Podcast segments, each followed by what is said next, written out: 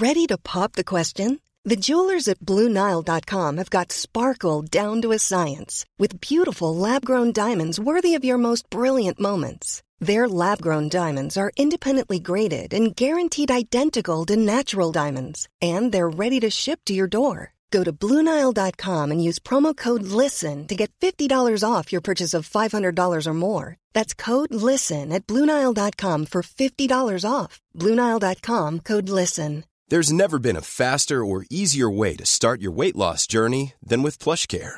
PlushCare accepts most insurance plans and gives you online access to board-certified physicians who can prescribe FDA-approved weight loss medications like Wigovi and Zepbound for those who qualify. Take charge of your health and speak with a board-certified physician about a weight loss plan that's right for you. Get started today at plushcare.com slash weight loss. That's plushcare.com slash weight loss. plushcare.com slash weight loss. Everyone knows therapy is great for solving problems, but getting therapy has its own problems too, like finding the right therapist, fitting into their schedule, and of course, the cost. Well, BetterHelp can solve those problems. It's totally online and built around your schedule. It's surprisingly affordable too. Connect with a credentialed therapist by phone, video, or online chat, all from the comfort of your home. Visit betterhelp.com to learn more and save 10% on your first month. That's BetterHelp H E L P.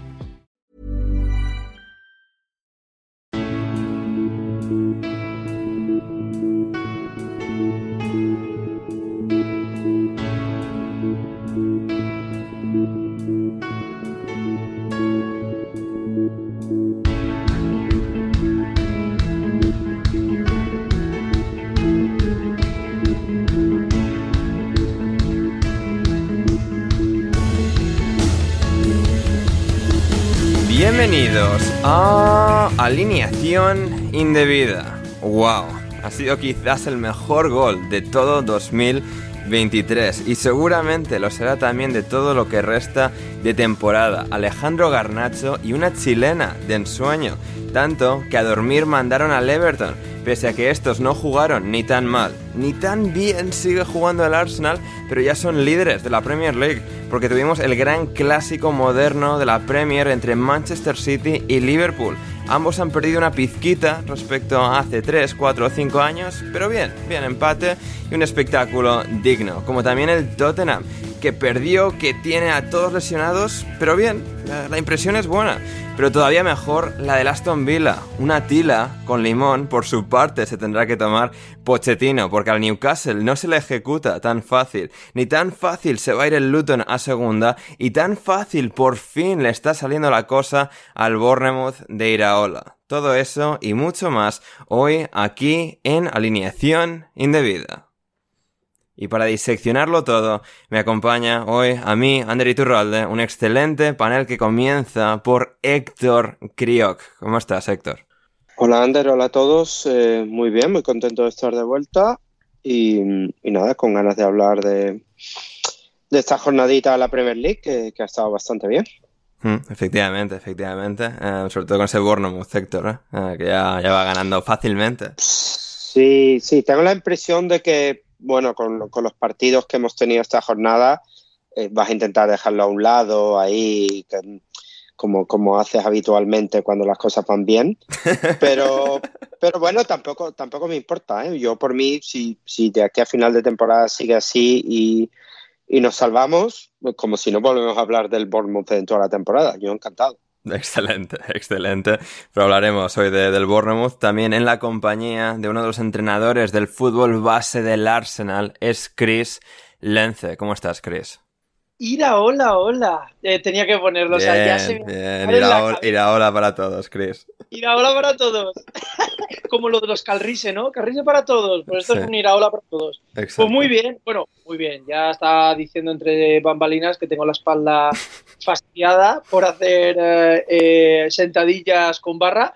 Pero bueno, más allá de ese dolor infernal que, me, que tengo que hacer virguerías y cabriolas para quitarme los calcetines para poder meterme en la cama. Más allá de eso, pues la vida muy bien. Eh, me permite entrenar mientras no tenga que moverme demasiado. me va de maravilla. Madre mía, fantástico, fantástico. Y finalmente, debutando hoy en alineación indebida, es un jugador de fútbol profesional en activo. Es futbolista del Tulsa en Oklahoma. Su nombre es Roger Bunet. ¿Cómo estás, Roger? ¿Qué tal? Un placer estar aquí con vosotros, chicos.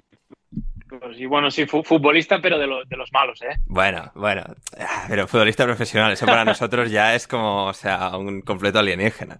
Eh, así que, no, no, encantados de tenerte hoy aquí. Muchas gracias. y pues eso, nada, aquí estamos en alineación indebida, un lunes más. Recordad como siempre que si queréis apoyar al programa y que esto pueda seguir siendo posible, que alineación indebida pueda prosperar, suscribíos gratuitamente donde sea que nos escuchéis, en iVoox, en Spotify, en Apple Podcast, Google Podcast y si queréis contribuir, como digo, y eh, activamente em, colaborar con el programa, eh, id a patreon.com barra alineación indebida y suscribíos desde tan solo un euro o un dólar al mes. Y así podréis, como digo, hacer posible que alineación indebida siga, siga y siga a lo largo de los próximos años. Y muy bien, con esto ya vamos a ir ya entrando en harina. A Héctor le podéis seguir como siempre en arroba Crioc en Twitter, a Chris en arroba cmlence y a Roger le podéis seguir en arroba Ruchi, eh, con X y 3 is. 4. 4, 4. Eh, a 4, 4 is, y el número 4 al final, si no me equivoco, ¿verdad? Sí, difícil, ¿eh? Exacto. No, bueno, el link estará en la descripción, no tenéis ni que escribirlo, gente. Vais a la descripción, pincháis ahí, le dais a seguir y perfecto. O sea, ahí tenéis ahí al bueno de eh, eh, pues eso, vamos ya con la jornada de la Premier League de hoy, empezando por eh, ese Manchester City Liverpool que abrió el fin de semana, el sábado al mediodía en el Etihad Stadium, partidazo, bueno, de los que, los que siempre emocionan porque son dos equipos enormemente capaces, con muchísimo eh, arsenal, con muchísima artillería ofensiva y que, bueno, pues volvieron a dar un buen espectáculo que deja yo creo que muchas lecturas diferentes y que, digamos, es interés, va a ser interesante andar en el programa de hoy.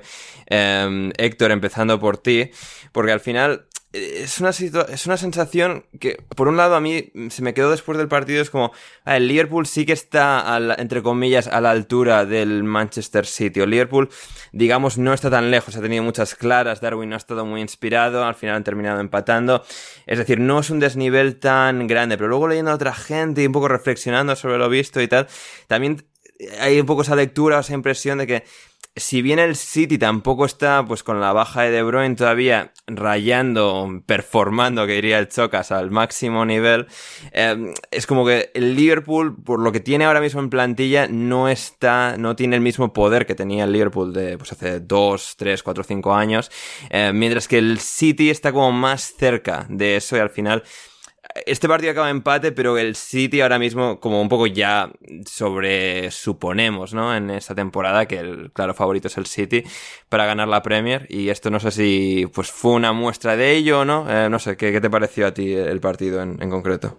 A mí, a mí, para empezar, algo que, me gusta mucho es la repetición eh, cuando hablamos de estos partidos en las últimas dos, tres temporadas.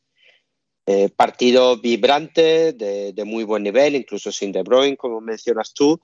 Em, me sorprendió un poco la predisposición del, City eh, de esperar al Liverpool bastante, me, sorprendió, aunque luego durante el partido eso fue cambiando, claro, eh, pero al, inicio me sorprendió, lo cual demuestra también un poco el respeto que, le sigue teniendo el City al, Liverpool, que, por supuesto está bien hecho. Eh, pero yo, yo quiero empezar con esto sobre todo porque yo recuerdo, para, no sé, cinco, seis, una década, que muchos de estos partidos entre grandes no tenían, no tenían este nivel continuado. Y yo como aficionado es algo que, que realmente valoro y que, y que intento encontrar siempre el tiempo para, para ver estos partidos. Hablo del, del, City Liverpool, también está ocurriendo con el Arsenal últimamente, el Tottenham se está, se está también uniendo un poco a, a, esta dinámica y es algo que como aficionado pues, pues se agradece mucho. Y, y en cuanto al partido en sí, eh, perdón, yo sí creo que, que el Liverpool mm, ha dado un poquito un, un, golpecito en la mesa para recordar que, que vuelve a estar aquí.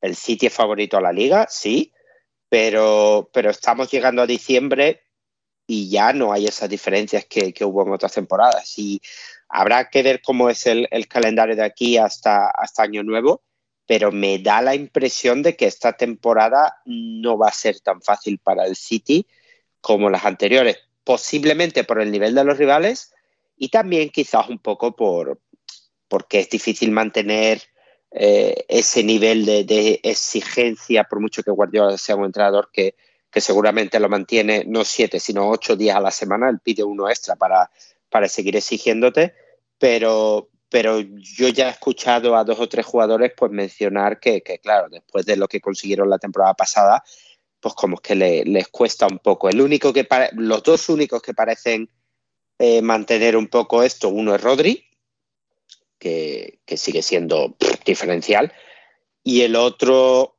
de una forma diferente, pero que, también está muy enchufado, es Doku, que tú y yo estuvimos bromeando sobre ello durante, durante el partido. Hmm. Sí, sí, sí, eh, efectivamente. Em, sí, sí, sí.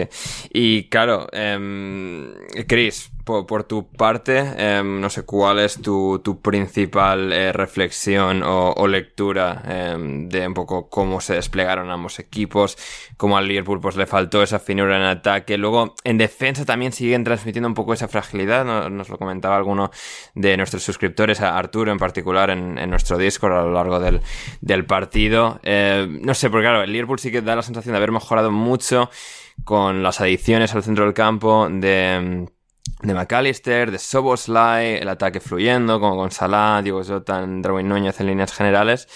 Pero claro, aquí fue una cosa difícil de, evaluar porque también el City hizo bastantes claras. Luego el Liverpool, pues digamos, sin balón, no le terminó de, maniatar o de realmente em, causar enormes problemas en, la presión o tanto como ha hecho otros años. No sé, ¿cuál, sería tu, principal así reflexión de este choque? Bueno, principalmente yo creo que el apartado táctico, sobre todo en la primera parte, yo creo que eh, le gana la partida, le gana la partida Guardiola a Klopp, porque Liverpool se le ve completamente desaparecido en la primera parte. Sí que es verdad que Darwin Núñez tiene un par de ocasiones y le hace falta ser un poco más eh, agresivo y terminar un par de jugadas en las cuales se la quitan por, falta de, de, rapidez. Pero en el plano táctico, una de las cosas que, vuelvo a decir lo mismo, es una delicia ver a Pep Guardiola si ya habíamos visto cómo él empezó a mover el lateral dentro de, o sea, lateral eh, hacia el centro para jugar con dos pivotes, con Rodri y con el lateral de turno, sea pues eh, digamos a qué, o pudiese ser Guardiol eh, o Rico Luis en, alguno de los partidos, luego se vio como periódicamente se, iba, se, ve, se va viendo cómo Arteta empieza a implementar lo mismo con Zinchenko, Luego más adelante empezamos a ver cómo incluso el propio Liverpool con 30 Alexander Arnold pasa en medio, sobre todo en la época en la que no aún todavía no tenías a, a, a Soboslai y a McAllister jugando con, con tanta regularidad. Y luego pasa otro avance eh, táctico que es minúsculo, pero suficiente como para decir, ahora trae otro concepto nuevo, que, que, tampoco es que sea una complicación, pero es el primero que tiene un poco, digamos, el, el, el valor de coger y, y, decir, mira, vamos a poner en práctica y le funciona. ¿Cuál es este? Utilizar a un central en una línea de cuatro que se convierta en momento, sobre todo cuando la presión, es en alta, en convertirse en 3 eh, y 2. O en salida de balón, a Kanji metiéndose para adentro con Rodri y de central pasar a ser una defensa de 3 con dos, eh, con dos pivotes en el medio. O sea, simplemente ese movimiento, ya no es el lateral el que se une al pivote en salir, o sea, para crear esa especie de contención o salida de balón dependiendo si es pérdida de balón, tener dos en el medio, o si es en salida de balón, tener dos en el medio. Ahora es el central el que tira para adelante, da ese paso hacia adelante para, combinar. Y luego yo creo que la parte donde le gana la partida es en la salida de balón del Liverpool. Eh, City en este partido juega con cuatro adelante, es decir, que se, eh, se junta Doku, eh, Doku Foden va hacia los laterales, Haaland y en este caso Julián Álvarez se, se centran los centrales y la salida de balón, que aparte de tentar Alexander Arnold, que el que viene a la base, que viene a ser eh, eh, para recibir Soboslai y McAllister, son frenados por Rodri que avanza y, uh, y Bernardo Silva que, que, o sea, los empareja hombre a hombre. Y en todo momento la salida de balón en la primera parte, a excepción de lo que, lo que podría ser en, en transición, cuando hay una intercepción por parte del Liverpool que salen a la contra, ahí hay momentos donde puede haber un poco más de daño, y de ahí de lo que hablábamos, que Darwin, Darwin Núñez eh, no, está, no está con la suficiente agresividad para terminar un par de jugadas. Eh, Jota ha desaparecido y Sala sí que es verdad que está un pelín más fino, pero no de cara a portería, sino eh, llevando el balón a, portería contraria. La primera parte completamente desaparece el Liverpool.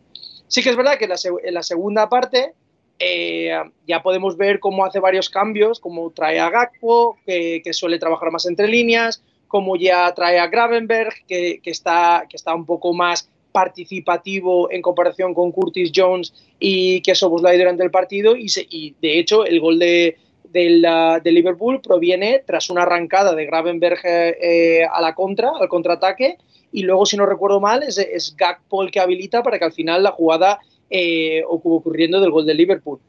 Yo creo que eh, desde el punto de vista táctico, yo creo que principalmente le gana la partida, pero sí que es verdad que eso no se ve reflejado en el resultado, porque un jugador como Doku, que en todo momento le está ganando el uno contra uno contra Trent Alexander Arnold, no es capaz de, tirar más, de tener más disparos a portería, más asistencias y más goles. Sí que es verdad que los números son buenos de Doku, pero se necesita más para, eh, no sé cuál será el porcentaje de éxito de, regates que debe tener, pero debe tener de ser muy alto y se le necesita un poco más. Porque si somos sinceros, aparte de Haaland, este año lo que es una, la cuenta goleadora, si no es Julián Álvarez, les está costando meter, eh, meter más goles y tener unos números más altos repartidos entre el resto del equipo.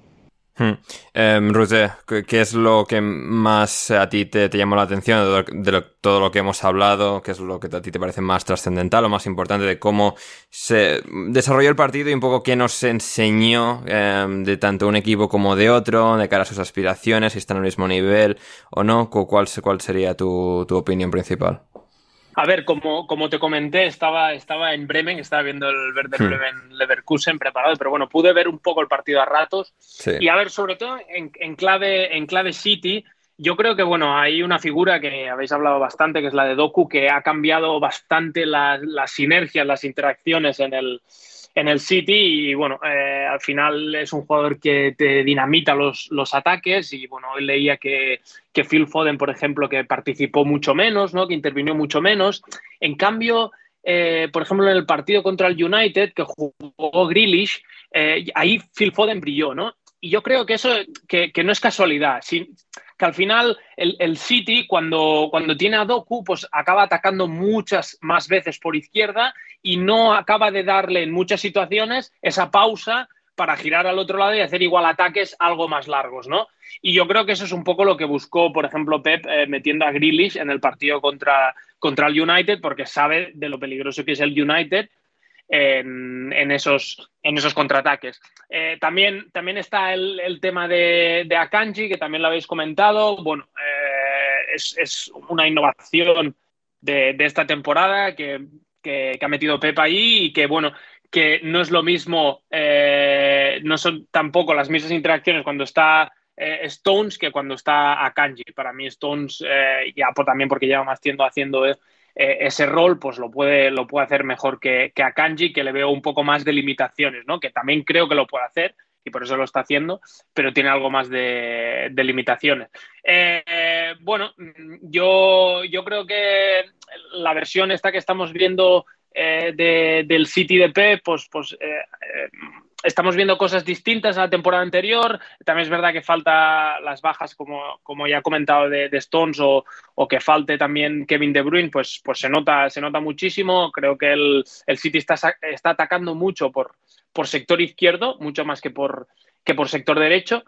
Y, bueno, yo creo que, cuando se recuperen eh, los jugadores que están lesionados, pues bueno, va, a cambiar un poco la forma de, jugar del City. Y también mm, dejarme comentar eh, sobre Bernardo Silva, que para mí pues, eh, es uno de los mejores futbolistas del mundo y está a un nivel espectacular y para mí es una de las claves también de, este equipo, que el, otro día pues se movía un poco, bueno, el otro día y casi siempre se movía un poco por donde, por donde él quería y, bueno, es un jugador importantísimo para, este equipo. Y en clave más Liverpool, que bueno, lo he podido seguir menos esta temporada, pero bueno, yo creo que, que una de las claves del Liverpool de Klopp es cuando, cuando le, metió esa innovación de meter a, de meter a Alexander Arnold por dentro que creo que le ha dotado de muchas cosas a nivel de, ataque posicional, que es un equipo que ahora eh, domina eh, más, más, aspectos del juego y con eso también la, incorporación de Soboslai o de, o de, McAllister han ayudado a eso, que sea un equipo que también es capaz de tener ataques más largos y de dominarte, aparte de, bueno, esos, eh, eh, no, diría solo contraataques porque no, no, no, sería justo, sino esa verticalidad ¿no? que, ya, que ya siempre tiene el, Liverpool y que, y que por eso también a veces Pep igual se protegió también en algunas situaciones algo más porque, porque el Liverpool eh, si tiene espacio para correr es, es muy peligroso. Hmm, no, e-, excelente, excelente análisis. Y ahora nos vamos al GTEC Stadium de Londres. Chris, Brentford 0, Arsenal 1, con el empate de City y Liverpool y la victoria con gol de Kai Havertz del Arsenal. Tenemos nuevo líder en la Premier. ¿Qué, me cuentas? Pues bueno, un partido en el que ambos sí que es verdad que, el Brentford defiende muy bien, sobre todo cuando tienes a, una defensa de 5 eh, o lo que suele llamar tácticamente, digamos, el árbol de Navidad típico, donde tiene ese 5-3-2. Entonces es bastante difícil penetrar y aunque sea por bandas, sí que es verdad que, la defensa de Brentford está lo suficientemente estirado como para no permitir, o sea, para crear lo que es superioridad numérica en las bandas y dificultar esas entradas, aunque sea el único espacio posible. Entonces digamos que al Arsenal en fase defensiva sí que es verdad que estuvo muy sólido, hizo buen papel, más allá de, bastantes momentos de Ramsdale, que si quieres, o imagino que luego vas a hablar de ello, hmm. eso lo podemos dejar como, como apartado aparte. Sí. Pero más allá de lo de Ramsdale, defensivamente creo que muy buen trabajo, yo creo que el trabajo de Tomiyasu fue muy sólido, tanto en ataque como sobre todo defensivamente, en comparativa como pudiera ser con con Ben White, aunque sea de un perfil más defensivo, pero yo creo que Tomiyasu estuvo muy, muy, muy bien y luego simplemente se, les, les, faltó el gol, les faltó, Saka estuvo muy tímido en todo el partido, Martinelli estuvo un poco más por banda, un poco más eh, eh, peleón, pero sin acabar de encontrar, digamos, esa, esa oportunidad clara de gol, porque, porque el Brentford eh, a la hora de replegar y, y, encerrarse atrás en bloque bajo son muy complicados de, penetrar. Es verdad que, bueno, al final la única forma de, de entrar es un centro al segundo palo y un hombre como eh, Kai Havertz que, tiene esa intuición y esos movimientos a, la espalda del, bueno, del lateral del, del Brentford pudo, eh, pudo anotar. Un partido trabado en general, sí que es verdad que Brentford intentó salir a la contra y crear algún peligro, pero de nuevo, defensivamente muy bien el Arsenal. Y luego no sé si quieres que, te haga alguna anotación sobre, sobre Ramsdale, pero yo imagino que, que, lo comentarás con el resto de contertulios. Pero digamos que en principio sería ese primer análisis. Hmm, sí, ahora, ahora llegaremos a Rams, pero antes quería preguntarle a, a Roger, o sea, por tus impresiones de, de la temporada de, del Arsenal, ¿no? Porque siento que con el Arsenal, Roger, estamos teniendo un poco este como debate semanal, entre comillas, de por qué el Arsenal no está terminando de transmitir tan buenas sensaciones a nivel de juego como el año pasado. Es decir, se acaban de poner líderes, está todo yendo bastante bien para el equipo y quizás simplemente sea que nuestras, nuestras expectativas se han reajustado, que el año pasado pues eran mucho más bajas y, y casi terminan ganando la liga. Este año ya les esperamos un nivel más, más alto y no están, digamos, sobrepasando esas expectativas de la misma manera, como es obvio. Y, es, como complicado, ¿no? Porque por un lado pues tienes a Rice, tienes a nuevas piezas que lo están haciendo bien, pero hay, no sé, un punto de, vibrancia, de, de soltura, de efervescencia que le falta al juego del Arsenal y que transmite como pequeñas dudas, ¿no? Que va minando la, la moral poquito a poco, a pesar de que los resultados, eh, como digo, están siendo básicamente excelentes. Sí, a ver, yo, yo creo que a, nivel defensivo eh, está, eh, está bastante bien. Sí que es verdad que igual por el sector de Sinchenko eh, ha sufrido algo más. En el partido contra el Chelsea recuerdo que Sinchenko sufrió bastante pero a nivel general creo que a nivel defensivo le están generando muy poco. Creo que una de las claves del, del Arsenal, que ya hacía muy bien en la temporada pasada, pero esta temporada otra vez más, eh, a nivel de, presión en campo contrario, mm, me, parece, me, parece fantástica, de las mejores de, Europa, eh, siendo Odegaard un jugador clave en esa, en esas situaciones, que en teoría es el número, el número 10 del equipo, pero es el, primero que lanza presiones, ya no solo en, en, presión organizada, sino también en presión tras pérdida. Me parece un equipo fantástico en ese sentido. Y es verdad que es un equipo que se está atascando en ataque posicional algo más que, la temporada anterior. Sí que es verdad que tiene una baja que para mí es, clave, que es la de, la de Thomas, que, que, para mí es un jugador que era capaz ¿no? de filtrarte estos balones a siguientes líneas y, y, poner de cara a jugadores eh, de la calidad de, de Odegaard, de Shaka, de bueno, jugadores entre, entre tipo Kai Havertz, jugadores que puedan recibir entre líneas ¿no? y ya eh, disparar o, dar un último pase. y por ahí se puede, se puede estar atascando un poco más el equipo. Sí que es verdad que yo las veces que he visto el Arsenal, pues es un equipo eso que, que ves que tiene el partido controlado, que, que, apenas le van a generar ocasiones, pero sí que es verdad que se atasca un poco. Eh, yo, por ejemplo, para comentar y acabar el, gol de ayer mm, de, Kai Havers, eh, yo es una jugada muy típica del Arsenal que además recuerdo que también creo, si no me equivoco, fue contra el Chelsea que también metió un gol así, que es una de las ventajas de jugar con extremos a, a pierna cambiada, ¿no? Que es ese centro de bueno, esa situación en que, en que extremo recorta hacia adentro y, cargas, cargas segundo palo, ¿no? Centro de esquina a esquina. Y, allí pues llegó el gol del, del, Arsenal y es una, es una situación que, que el Arsenal repite, repite bastante. Mm, sí, totalmente. Eh, y Chris, eh, un poco las puntualizaciones que estábamos ahí un poco cebando sobre Ramsdale, que nos preguntaba explícitamente también uno de nuestros oyentes, el Alanita, en, en Twitter. ¿Qué, te pareció el regreso de, de Ramsdale a la titularidad el día que volvían a Brentford, al ex equipo, en este caso, al que volvía en este caso, eh, David Raya? Bueno, pues como se vio por una cuestión circunstancial, si no fuese porque por contrato eh, David Raya no podía jugar contra su ex equipo, pues ya se sabría eh, quién habría sido titular. Pero la cuestión de Ramsdale, eh, que no sé si fue, ¿quién fue el que lo comentó? Gary Neville. ¿Fue Gary Neville el que puso la pildorita de, el error de Arteta por intentar querer que dos porteros compitiesen, o sea, de dos porteros de su calibre compitiesen por... Gary Neville creo que fue uno de ellos que, a ver, lo dijo al principio, a ver, yo entiendo que, que Arteta día de competencia y tal, pero a ver, yo creo que ha quedado bastante claro en las semanas desde entonces que aquí el número uno es Raya y que entiendo que a la gente le choque, yo creo que Arteta lo ha, lo ha vendido de manera diplomática, pero aquí hay un uno y un dos bastante definido. Sí, es, es, una cuestión de, es tan simple, ya lo dije creo que en, en alguno de los, de los programas anteriores, Arteta desde el día uno de, pisar eh, el Emirates tenía muy claro la idea en la que quería jugar. Él desde un principio siempre ha querido jugar un 4-3-3.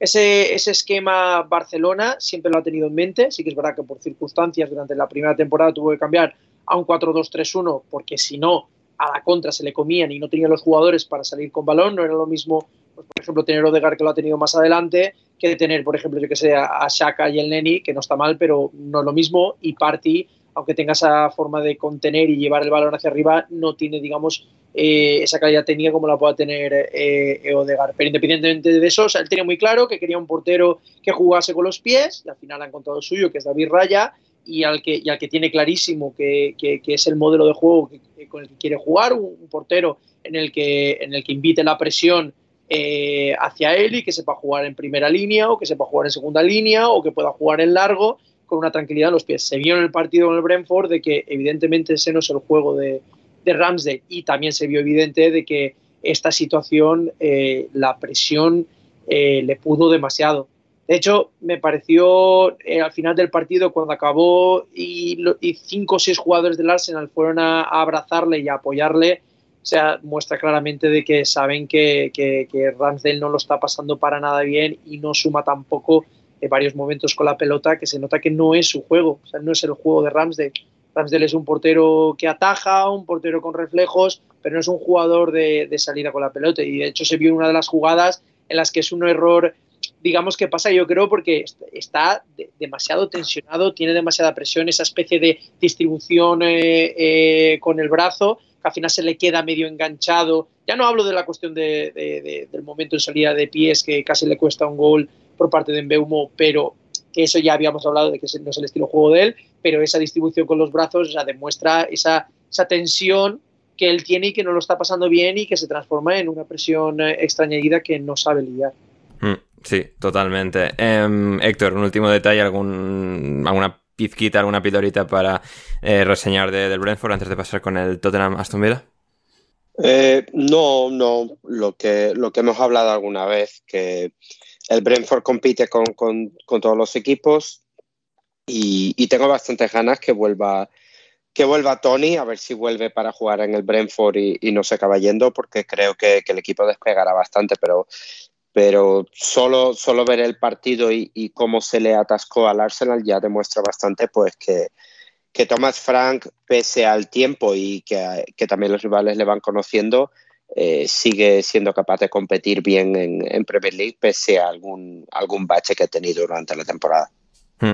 Sí, eh, absolutamente. Y con esto nos vamos a un equipo que está pasando, eh, desafortunadamente para ellos, un bache que es el Tottenham, que perdió por segunda semana consecutiva contra el Aston Villa en uno de los partidos pues, más interesantes, más intrigantes que nos proporcionaba este fin de semana la, Premier League entre, entre dos equipos, pues, pues, bueno, que están peleando muy por encima de lo esperado y para analizarlo saludamos ahora alguien que ha estado viendo el partido en vivo y en directo en el nuevo eh, White Hart Lane en el Tottenham Hotspur Stadium. Rodrigo Cumbraos, Tottenham 1, Aston Villa 2. ¿Qué me cuentas? ¿Cómo estás? Hola chicos. Eh, pues nada, eh, comparado con, con, la derrota del otro día contra el Wolverhampton, el partido de Tottenham fue muy bueno. A mí me gustó mucho. Mucho. O sea, había, había, una, había un ambiente, un nivel de energía, una, o sea, un juego también bastante frenético por momentos, muy, muy disfrutable.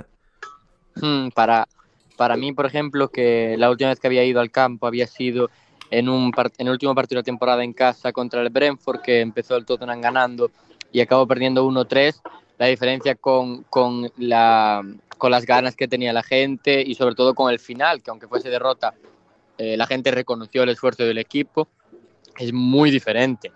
El Tottenham obviamente lleva tres derrotas seguidas y probablemente sume cuatro, pero es por, por un motivo que no tiene nada que ver con el juego o con, o con, o con otros motivos. Hay una, hay una clara razón que es que al Tottenham le faltan sus mejores futbolistas y eso eh, un entrenador puede hacer muchas cosas, pero no puede mejorar eh, el nivel de los suplentes, porque por algo son suplentes. Hmm, sí, eh, completamente.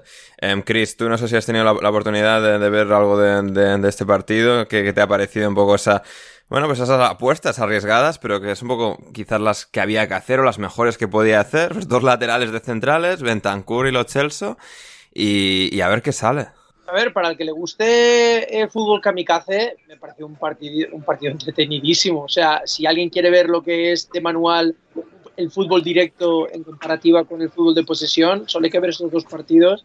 O sea, este partido con estos dos equipos en los que eh, la determinación de llegar, eh, salir rápidamente, pocos toques, llegar a las bandas y a través de las bandas centros al área, eh, o sea, es, es, increíble. Y yo creo que este partido si hubiese quedado, no sé, 7 a 8 eh, o 8 a 7 por parte del, del Tottenham, yo creo que habría sido bastante justo. Sí que es verdad que yo creo que si hablamos, si esto fuese un partido de boxeo y estuviésemos hablando a, puntos, realmente el que debió haberse llevado el partido debería haber sido el, Tottenham. Pero bueno, el, digamos que el Aston Villa, que está acostumbrado a tener una línea de 4 de 5 muy, muy, muy, muy alta siempre perfilados de lado, pendientes de saltar eh, al fuera del juego, es arriesgado, porque una coordinación de, cuatro o cinco jugadores en este partido fue de cuatro, no estaba con defensa de cinco, pero estaba con defensa de cuatro. Esa coordinación de, cuatro defensores perfilados de lateral, de manera que puedan salir corriendo para, eh, para atrás, en caso de que el balón eh, salga a la espalda de ellos, o para, para dar un paso adelante el fuera de juego me parece arriesgadísimo, teniendo en cuenta que el juego de, los Spurs es que vaya el balón o a Kulosevski o que vaya a la otra banda para que, para que realmente, eh, hacia, hacia o, o jugadores llegar en segunda línea. me, parece, me parece un partido muy, bonito de ver, o sea, sin ser aficionado de los dos, pero, pero hay que reconocerle el mérito de una Emery que, que de Champions League, un equipo que lo único que ha hecho ha sido con una propuesta muy atractiva, porque encaja perfectamente lo que es el fútbol inglés eh, eh, más, eh, más, más directo, de centro salaria, pero, pero digamos que con una, una capacidad de, con delanteros como como por ejemplo eh, eh, Oliver Kings está en un estado de gracia que cada hmm. X tiempo tiene esa capacidad de, sumar registros y muy bien acompañado por, por eh, que, entienden perfectamente cómo, llegar arriba de una manera rápida y atacar el área con números. Y eso sumado, que a balón parado tiene su nombre como Pau Torres, que si es verdad que no es, como dicen los ingleses, eh, My Cup o sea, que realmente no es el estilo de central que a mí me gusta, pero sobre todo por una cuestión de correr a la espalda, pues sí que es verdad que te, genera otro puntal más a balón parado para rematar, eh, o sea, rematar de cabeza o para jugadas de estrategia para allá. Hmm, sí, eh, totalmente. Em, Rodri, no sé, viendo el partido en el estadio, todas esas ocasiones que ha tenido el Tottenham, todos esos goles en fueras de juego, ¿no? Un poco eh, el choque de el equipo que más fueras de juego provoca en los rivales de toda la Premier, que es el Aston Villa con un Tottenham intentando ser muy vertical y que al final quizás pues un exceso de frenetismo que era un poco una de sus vías, una de sus armas para igualar el partido hoy, para poder competir de la mejor manera posible, faltándole pues muchos de sus jugadores clave, sus dos centrales, sus dos medios centros, eh, su media punta, incluso Kane, si queremos un considerar que no tiene su mejor jugador de la temporada pasada. Eh, no sé, ¿cómo, ¿cómo fue eso en particular? Ver eso también como también en parte preveíamos que el Aston Villa podía hacer un partido así. ¿Cuál fue un poco esa, lectura y viviéndolo así en, primera persona? Sí, a ver, yo creo que el tema que, igual que el Chelsea, creo que junto a los, eh, no sé cuántos fueron exactamente, pero los 15 minutos primeros del partido contra el Chelsea y los 15, 20 primeros minutos del partido de hoy, para mí fueron de los mejores minutos del Tottenham en toda la temporada. ¿Cuál es el problema? Que hay dos cosas en común. Eh, contra el Chelsea, Son mete un gol en fuera de juego que al Tottenham no, le, no le dan, se lo anulan. Y hoy justo Son mete uno que una jugada fantástica entre Hoybier, Udogi, Brian Hill y, el propio Son, marca, lo anulan y luego junto con la lesión de Bentancur, que para mí estaba teniendo muchísima calma, estaba pudiendo girarse, que fue algo que Hoiberg casi no hizo, pudiendo girarse bajo presión, recibiendo entre la, entre la presión de Aston Villa, eso lo cambió todo. Y creo que sin Bentancur el Tottenham no pudo fijar a Aston Villa en su mitad de campo, se separó un poco y empezaron a aparecer los espacios. Y también, sobre todo, Emery hizo muy bien metiendo a Tillemans por Diaby en la segunda parte porque le quitó una referencia a los centrales y metió a un futbolista que pudo recibir entre, entre Hoiberg y los centrales y poder ahí pues em, lanzar a Watkins, combinar como, como en, el, en el segundo gol que es una, una especie de pared de 1-2 y creo que tampoco se le puede exigir mucho más al Tottenham ahora mismo y creo firmemente que va a acabar la temporada por encima de Aston Villa si no si, si recupera a los futbolistas en diciembre, que es lo previsto. Y aparte digo una cosa, perdona por, por, interrumpir, es que solo, solo hay que fijarse en quién era, quién era el central de eh, claro. era el central del Tottenham, o sea, tener a Emerson Royal, un lateral que esté jugando de central porque el Cuti Romero no lo tienes disponible, o sea, ya es una declaración de, de situacional. Claro, es que al final cuando tú empiezas diciembre y ya recuperas a Romero, tienes a Porro y a Udogi, tienes literalmente, o sea, únicamente un, suplente ahí, luego tienes a Bisuma, tienes a Lo Celso, que hoy jugó muy bien, pero muy, muy bien. Tienes ha llegado eh, eh, la promesa, Giovanni Lo Celso, Rodri. esperemos, porque sería muy importante. Y luego ah, la versión de... Barça. silencio, silencio, Chris. No, pero no creo. Y, lo esperemos que lo de Bentancur no sea mucho, pero entre Bentancur, Sar, no tienes problema. Y en ataque, hoy Brian Hill creo que también se postuló como futbolista para tener bastantes minutos. O sea que creo que el Tottenham tiene que pasar este bache y probablemente se vaya a empezar en diciembre con cuatro derrotas. Pero bueno, yo creo que es algo totalmente situacional. Hmm. Totalmente. Em, Héctor, 38 partidos de liga, ha dirigido una Emery al Aston Villa, ha hecho 77 puntos en la mayoría de las temporadas Premier. De hecho, tenía por aquí el dato em, apuntado para Pam que em, mm, mm, en, cualquiera de las últimas nueve temporadas eh, el Aston Villa se hubiese clasificado a, la Champions League en la Premier con 77 puntos. Eh, es, es, impresionante el trabajo que ha hecho a lo largo de este último año. Sí, y de hecho no debe quedarnos mucho tiempo para que empecemos a plantearnos si Emery, si cierra una temporada, eh, no sé, entrando en, UEFA Champions League con el Aston Villa, si podemos empezar a hablar de Emery Pochettino aquí cuando esté Gonzalo, ¿no? Yo creo que, que ya a lo mejor ya es momento de, de decir que, que el técnico español lo, lo, habrá hecho mejor que, que, Poche. Pero bueno, yo estoy esperando, estoy esperando todavía. Lo que es cierto es que eh, ha conseguido ya no solo que la fortaleza que tienen en Birmingham, em, que es una racha que, que, muy pocos equipos pueden romper, sino que también fuera de casa y ante equipos grandes, em, siguen, siguen demostrando que, que pueden ganarle prácticamente a cualquiera. Y lo de Watkins que además era Chris quien estaba aquí cuando bromeamos sobre Watkins Nazario, pues el golito que marca esta vez tampoco se queda muy alejado de, las bromas que hacíamos en su momento. ¿eh? No, no, cada vez está mejor, más pletórico, más eufórico, un jugador realmente dando ese paso hacia arriba. Eh, Roger, tú ibas a eh, estar en este partido, pero por problemas en el alquiler del coche no, no has podido llegar. Eh, imagino que se te ha quedado un poco ese regustillo amargo viendo sobre todo cómo ha sido el partido desde la distancia. Pues sí, pues sí, estoy, estoy aquí en Inglaterra ahora que estaré viendo algunos partidos esta semana y el Tottenham Aston Villa me hacía mucha ilusión, aparte porque sigo, sigo ambos equipos, pero, pero sí, he tenido un, problema con el coche de alquiler y ya se me ha hecho tarde y ya no me ha dado, no me ha dado tiempo, pero bueno, mañana voy al Fulham Wolves, así que ya la arreglo. Bien, bien, ahí, ahí compensando. Eh, Rodri, ¿algo, ¿algo a destacar de, tu visita? Estás ahora hablándonos desde un McDonald's de, de Londres, algo así que especialmente destacable de tus peripecias inglesas?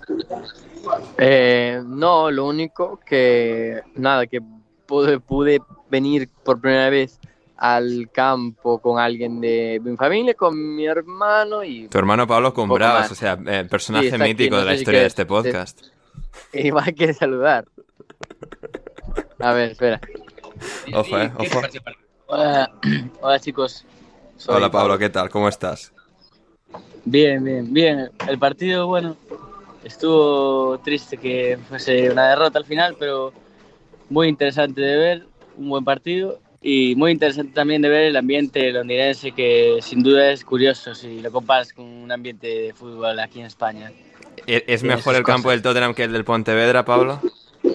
Bueno, tiene más capacidad, pero Pasarón yo creo que tiene un juego que no lo hay aquí. Claro. Ojo, ojo que yo he jugado en Pasarón, ¿eh? Y Pasarón para mí es de los que tengo más buenos recuerdos. Ostras, ¿eh? Buen detalle. Bien ahí, Rosal Quite, sí señor, bien, bien, pues eso. O sea, aquí la reflexión que os debéis llevar es que el campo del Tottenham quizás sea mejor que el del Pontevedra, pero no por mucho, queridos oyentes. Eh, muy bien, pues eso. Eh, Rodri, ¿algo, ¿algo más o ya, ya, te, ya te ha llegado tu Big Mac a la mesa? No, no, de hecho ya lo tenía, pero es que estoy muy cansado. O sea, estamos, vaya, muy cansados. Entonces, nada, nos iremos ahora ya al hostal y mañana tenemos por la mañana una visita al National, a la National Gallery. Bien. Y nada, y luego ya por la tarde haremos un poco de tiempo y tenemos el vuelo a las 9 de la noche, entonces nada. Bien, bien. No, excelente, excelente. Suena, suena genial, Rodri. Pues muchas gracias por hacernos este hueco desde el McDonald's, aquí en Alineación Indebida, el podcast favorito de todos nuestros oyentes sobre, la Premier. Y nada, eh, nos, eh, nos reencontramos pronto, Rodri, hablamos pronto. Vale, venga, chao. Venga, un abrazo y podéis seguir como siempre a Rodri en, en Twitter en arroba Rodrigo Cumbraos. Eh, muy bien, vamos ahora con el siguiente partido. Everton 0, Manchester United 3, Roger.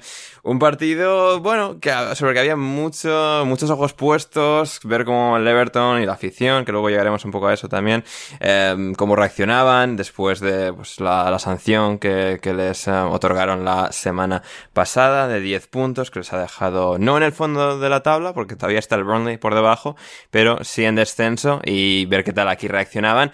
No me ha parecido que hayan hecho mal partido, un poco en su misma línea de toda esta temporada, que no me ha dado la impresión de que el Everton haya dejado malas sensaciones de que haya jugado mal en ninguno de sus partidos este año, pero al final, pues cuando llega Garnacho y te mete ese golazo extraordinario, eh, absolutamente fabuloso, pues un poco se, te descarrila y luego pues llegaron dos más, porque al final United, por muchos, por muchos problemas que tenga, por muchas imperfecciones profundas que, que atesora el equipo, tiene, tiene la pegada, tiene la calidad y aquí pues se ha visto reflejado.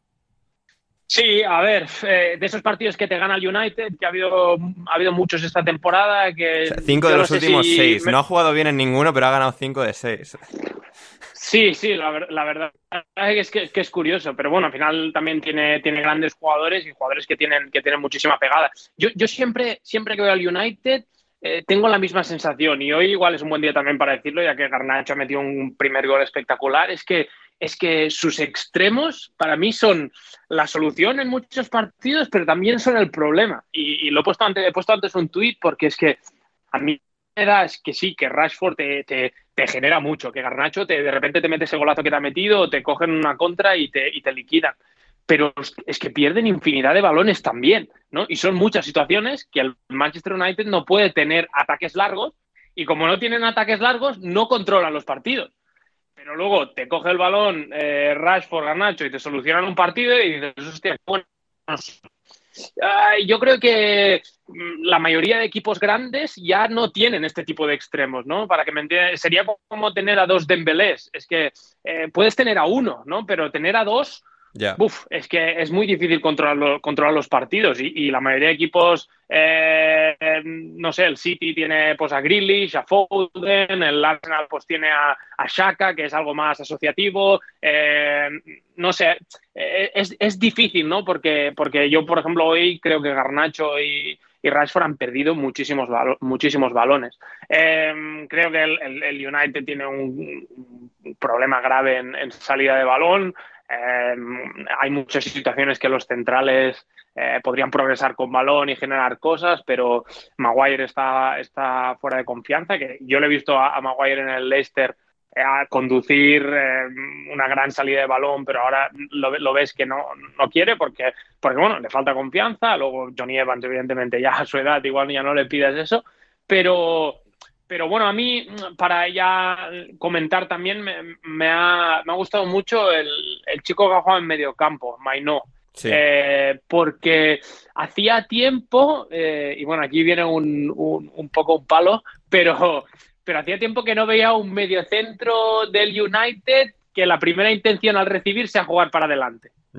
Y, me ha parecido que, este chico Mainó sí que lo hacía. O sea, cada vez que recibía su primer toque era, era para que el equipo progresara. Y dices, ostras, porque estoy acostumbrado a ver a Casemiro, a McTominay, que muchas veces eh, para atrás, para atrás. Y, tiene que bajar Bruno Fernández a generar, sí, pero luego entre líneas, eh, ¿quién recibe? McTominay recibe entre líneas. Claro, es que eh, si puedes meter a, Bruno Fernández en la siguiente línea y puedes tener a, a, un medio centro que te pueda, que, se pueda girar y te pueda filtrar los balones, pues no me ha parecido. Y ya te digo, me ha parecido la noticia más positiva del, United hoy. Hmm. Em, Chris, por tu, por tu parte, em, sobre esto que comenta Roger, sobre cualquier otra cosa del United al que, bueno, diseccionamos semana a semana. Nunca juegan bien, pero bueno, pues otra victoria que han sacado.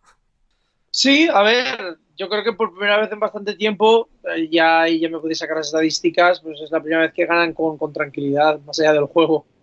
Eh, en gran parte, a ver, uno de los problemas que yo veo con Manchester United, y seguro que Ruge estará de acuerdo conmigo, es eh, juegan demasiado directo. Yo entiendo que Ten Hag esté con su mentalidad de que no tiene los mismos jugadores que el Ajax, que sí es cierto, pero creo que tiene jugadores con la suficiente calidad como para poder construir la jugada no tiene por qué jugar un juego de posesión. Evidentemente, el Ajax es un juego de posesión donde rotan las, las posiciones, sobre todo en el centro del campo. Vale que no, que no tienes ese perfil de jugadores tan móviles con capacidad de, de, combinar a uno o dos toques en el centro del campo, pero si quieres jugar un juego más directo porque tienes extremos muy rápidos o tienes un jugador como Hoiber o Marcial, Marcial puede buscar el espacio o Hoiber puede recibir y pelearse con los centrales para que lleguen en segunda línea eh, pues otros jugadores, que construya un poco más la jugada, que le dé un poco más de tiempo al equipo a, ir todos juntos y al menos en caso de pérdida de balón, pues al menos estar lo suficientemente juntitos como para poder recuperar por una cuestión de numérica, sobre todo porque tienes dos pivotes defensivos ahí que puedan un poco, digamos, contener una pérdida de balón en, eh, de un juego directo arriba. Pero hay que construir un pelín más la jugada porque se ha tirado durante todo el año, las primeras partes principalmente con Onana con balones en largo a los extremos, que al final lo único que hacen es pérdidas de balón constantes y acabar eh, por llegar a las segundas partes cambiando completamente el planteamiento y construyendo un poco más la jugada. yo creo que hay mucho trabajo que hacer, tiene un montón de jugadores para, para, para hacer conceptos eh, que no estén muy alejados de su idea, pero que le puedan dar mucho más resultados. Pero bueno, al menos, pues mira, un partido en el que no tiene que pasar por tener que remontar o por tener que marcar en los minutos finales o tener que verse con, con, la, con el agua al cuello. Hmm. Em, Héctor, del Everton, las buenas sensaciones incluso dentro del 0-3, de un poco el enésimo resurgir, eh, como sugerían Andy Mitten eh, de The Athletic sobre el Manchester United, sobre eh, en particular a Anthony Martial y como el Anthony Martial guanteado de, invierno, de manga corta y guantes, es otro jugador. Em, ¿qué, ¿Qué me cuentas? Pues que el resultado es mucho más duro que, que lo que debería ser de acuerdo al, juego del Everton. A mí, me, igual que otras semanas, eh, a, Onana se le ha metido el palos, yo el primero, eh, yo diría que el gran responsable junto a los palos de que el Everton no le haya metido un par de goles al Manchester United hoy ha sido Onana. Y, y bueno, tendrán, tendrán que seguir luchando desde ahí, aunque el tema de la sanción eh, claro, es un, peso un poco fuerte para ellos, pero bueno, deben, deben seguir jugando sin pensar en eso y yo creo que, van por el, por el buen camino. No, no creo que, el juego del Everton haya sido eh, tan malo como el resultado indica. Y en cuanto a lo de Marcial, sí, bueno, es, curioso porque este chico va y viene, aparece de repente en partidos raros de, de, competiciones europeas menores o de copas o en, momentos así, pero luego nunca sabes realmente si puedes contar con él porque se lesione o porque eh, salga al campo como titular, pero luego no, no le veamos en todo el partido. Aquí, eh, más allá del, tercer gol, que, que, me gusta mucho el movimiento y que demuestra que tiene calidad, lo, aparentemente destacado es el penalti que, que lo, lo habré visto repetido, no sé, unas 10 veces y no soy capaz de deciros si es penalti o no. Eh, tengo la impresión de que no, pero luego cuando, cuando lo veo repetido, que supongo que es lo que le ocurre al árbitro, eh, no, no, no, no soy capaz de posicionarme, con lo cual, bueno, si, si se ha pitado, se ha pitado, pero bueno, es un poco... Entiendo si el Everton se queja porque, porque desde mi, desde mi punto de vista no tengo nada claro si es penalti, pero tampoco lo tengo tampoco tengo claro que no lo sea, así que una decisión un poco difícil de tomar. Hmm.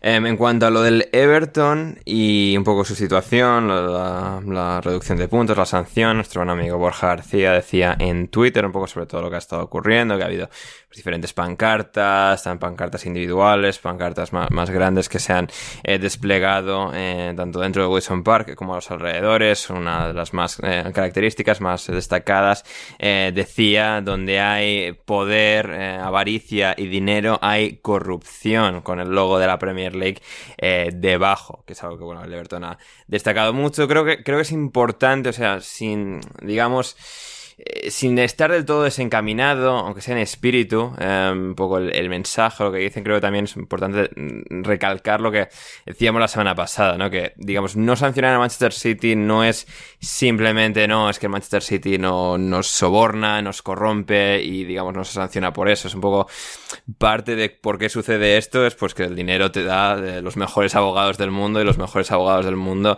te permiten eh, empujar, eh, apretar muchísimo la reglas más que pues lo que en este caso podría eh, el Everton. En todo caso, Borja decía, el alcalde de Manchester y abonado del Everton, Andy Burnham, eh, escribe a la Premier para quejarse, pero ojo, en ningún momento dice que el club no haya incumplido las normas, pone el foco en el cálculo de la sanción. La carta justo va al lío que explicamos en alineación indebida. Burnham eh, se equivoca en una cosa, decía Borja, él se centra en las nuevas reglas para calcular la sanción que prepara la Premier, pero la comisión disciplinaria ignoró. Curiosamente, aunque eso haga parecer los 10 puntos más arbitrarios, puede convertir la sanción en más segura jurídicamente, algo que también se, comentó en alineación indebida, por cierto. Y es que en todo caso, este circo que están montando en el Everton hay que recalcar una cosa, em, y, que en y, que en todo este circo, en todo este circo que está montando el Everton hay que recalcar una cosa, decía Borja, con todo el ruido que hacen, nadie niega que se hayan incumplido las normas. Mucha mafia, pero las reglas son las reglas Dicho esto, no sería descartable en absoluto que la apelación redujese la sanción impuesta en primera instancia y en realidad de eso se trata, hacer ruido para que parezca una injusticia y solo se hable de, eso, lo cual sí es totalmente cierto eh, y también es, pues, es lícito y es comprensible que el Everton pues luche todo lo posible para como mínimo reducir eh, la gravedad, la profundidad de, la sanción porque pues 10 puntos son, son muchos puntos para, para un equipo como el Everton en esta Premier, pero bueno, será interesante ver cómo evoluciona este movimiento en próximas eh, semanas.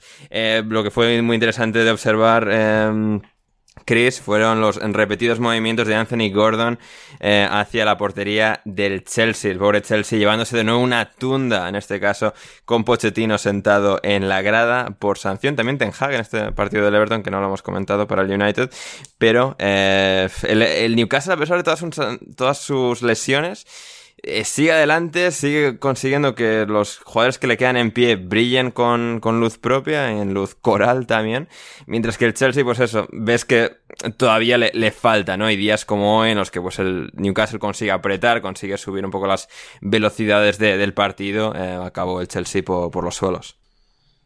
Sí, a ver, yo creo que es un partido de estos bastante engañosos. Es uno de estos partidos en los que si uno ve el resultado, mira las estadísticas pues uno se puede hacer la idea de que en base a la capacidad de ataque que tiene el Newcastle, pues que fue una especie de baño, que fue una especie de apisonadora, pero o sea, muy lejos de la realidad. Yo creo que durante, durante la mayor, bueno, la primera parte sobre todo, creo que el Chelsea fue superior al, al Newcastle, no tanto claramente, pero sí que es verdad que las llegadas a portería fueron más claras y, al Newcastle le estaba faltando eh, rematar a portería y luego la segunda parte, ya, por ya a partir de varios errores técnicos por parte de, de, de momentos claves del Chelsea, hizo que el partido se, se, le fuera de las manos. Pero yo creo que el Chelsea en salida de balón estuvo muy bien, llegaba al área de forma muy rápida, de forma contundente, con números y, ocasionaba oportunidades. Pero sí que es verdad que en el primer gol, fallo de, de, um, de um, eh, um, ¿cómo se llama?, de Cucurella a la hora de salir eh, rápidamente tras un rechace, habilitando a, Isaac, si no recuerdo mal, eh, para rematar eh, fácilmente dentro del área chica. Ese fue el primer error. Luego tienes el error de, de Thiago Silva, en el cual tras presión, una presión alta por parte del Newcastle, se queda enganchado y acaba perdiendo el balón. Y luego ya con un hombre menos ya era una cuestión ya de que, ocurriese pues, el resto de, de goles. Y yo creo que fue un partido digamos, en cierta manera injusto por, lo, por, por las sensaciones y, por el juego del Chelsea. Pero al fin y al cabo es eso, hay que ver. Eh, a ver, no mantengo la estadística, pero si me baso en mi intuición, probablemente no me equivocaría al decir que eh, el, equipo, eh, el equipo de toda la Premier League con, uh, con, una variedad de jugadores marcando gol y con registros más altos, probablemente es el Newcastle. No sé, qué, no sé cuántos goles debe llevar Isaac, pero seguro que debe llevar como 4 o 5 eh, eh, Callum Wilson debe llevar otros 4 o 5, Gordon debe llevar 3 o 4, o sea, hay una variedad en ataque, Almirón debe llevar 3 o 4, o sea, realmente hay una capacidad y un, potencial por parte del Newcastle de arriba que en cuanto se le da un mínimo de oportunidad tienes, esa capacidad que, si no recuerdo mal, creo que, el, el, el, creo que vi una estadística recientemente que decía que Trippier era probablemente el, el defensa con más llegada poco más centros al área de toda la Premier League. O sea, si incluso los defensas tienen esa capacidad de, llegada y de, de, ocasionar oportunidades de, gol. Con lo cual, simplemente, pues eso, al final fueron detallitos técnicos, pero yo sigo pensando que a mí, de hecho, me, me gusta mucho ver cómo juega el Chelsea. Se va viendo semana tras semana que, a excepción de, lesiones o por una cuestión táctica de un momento determinado, se ve una alineación fija, se está viendo que hay una solidez y una consistencia en las alineaciones y se está jugando de una manera muy buena de llegar rápidamente al ataque con salida de balón a través de, de, Enzo Pérez, cuando está Caicedo es Caicedo, cuando no es otro, pero que digamos que, que, que, hay una... O sea, es apetecible ver al Chelsea, lo único que le falta es un poco más de consistencia eh, en ciertos partidos para rematar, pero yo creo que este partido personalmente es anecdótico, eh, este digamos pequeño el lapsus por parte del Chelsea y creo que fue un resultado justo, por una cuestión de, pues, oportunidades, etcétera, etcétera, pero que eh, tiene una narrativa muy distinta al que lo haya visto que el que solo se haya fijado en, el Mm, eh, de, este partido, ¿algo que, te gustaría añadir a, todo eso? Sí, a, ver, el, Newcastle es un equipo, es un equipo muy vertical, un equipo que presiona, que presiona muy arriba, que, que te acumula mucha gente en área, que bueno, sus medios, sus centros ofensivos te rompen mucho al espacio, es un equipo difícil y que, y que como habéis dicho, pues es un equipo que, que consigue grandes cifras eh, goleadoras, pero estoy de acuerdo, yo creo que el Chelsea la primera parte eh, fue superior, fue superior y, y, tiene tres, cuatro salidas de balón, que una de ellas casi acaba en gol de, de Enzo Fernández, que me, que me, me parecen eh, me parecen una maravilla y, me parece que hay razones para ser positivo ¿no? con el Chelsea viendo, viendo esa, esa primera parte pero sí que es verdad que se cometen, se cometen errores, pero no, no solo a nivel defensivo, sino también a nivel ofensivo, porque en la primera parte hay un par de situaciones ahí que ni Gallagher, ni creo que en otras situaciones Sterling, que, el, Chelsea podría haber marcado gol tras regalos del, Newcastle y, son poco contundentes a nivel ofensivo. Y luego a nivel defensivo, pues eh, hay, hay muchas situaciones que, que de errores individuales o errores de concentración, por llamarlo de alguna forma, porque eh, creo que con el 1 a 1 el Newcastle tiene un córner que remata a placer y, y, la tira fuera de milagro. Luego eh, antes, antes de la media parte le recuerdo un balón a Rhys James que, o sea, en el último segundo de la primera parte hay una falta en medio campo y le regala el balón prácticamente a Anthony Gordon y casi le coge el Newcastle en contraataque, ¿no? Y luego en la segunda parte lo que pasa con Thiago Silva, no sé, me pareció, entiendo que Pochettino esté, esté enfadado porque hay errores individuales y de falta de concentración en situaciones de estrategia que te, que te están condenando, que le están condenando al Chelsea en los últimos partidos, pero a nivel colectivo sí que yo le veo cosas muy, muy positivas y para mí eh, estoy deseando que, que, se ponga bien en Kunku porque para mí va a ser una de las claves. Creo que le falta al, al, Chelsea algo de juego interior y a mí Gallagher pues sí que es un jugador que te puede dar muchas cosas, pero a mí me gusta más como revulsivo desde el banquillo y le falta para mí juego, juego interior, que es un juego interior que sí que te puede dar en Kunku. Hmm, sí, totalmente de acuerdo. Y con esto nos vamos al Nottingham Forest 2, Brighton 3, Héctor. Eh, partido que, bueno, eh, pues al final, a ver, temimos porque se adelantó el Forest y no, no podemos permitir una victoria del Forest contra el Brighton en este podcast por razones evidentes llamadas Borja García. Pero eh, el Brighton de De Servi logró remontar al final con algún que otro susto. la expulsión de Luis Dunk, bastante absurda, bastante evitable por su parte. Y además de eso, pues bueno, el gol que, que recorta distancias, 2-3. Pero bueno, el Brighton sabiendo incluso cuando empezó a patinar, eh, sacar eh, el, partido, el reto adelante y, ganar en este caso por 2-3. Sí es, así es. Eh, con, bajas el Brighton, pero, pero capaz de, sacar adelante un partido difícil y un gran gol de, Ferguson, por cierto, que, que, ya parece que pasa un poco desapercibido, no, no, no, no se le da tanto bombo, pero, pero ahí sigue, que no hay que olvidar lo joven que es y, lo difícil que ha sido siempre ser delantero en el, en el Brighton. Em, sí, que, sí que es cierto que, la expulsión de, de, Dunk puso el partido un poco cuesta arriba, pero en todo momento daba la impresión de que el Brighton estaba a un, nivel por encima del Forest, que aunque siempre pela muy bien en, en City Ground y, es, y es, es difícil ganarle allí, al final, eh, cuando, cuando se pusieron eh, ya por detrás, eh, le costaba bastante, bastante empujar para, nivelar el partido ante, ante Brighton. Em, y nada, victoria, victoria importante, porque se había caído un poco el Brighton también. Es, es, cierto que lo que hemos comentado en las últimas semanas, que el tema europeo les, les, está, les está quitando un poco de aire pero estos son los partidos que tiene que ganar si quiere, si quiere volver a pelear por competición europea esta temporada.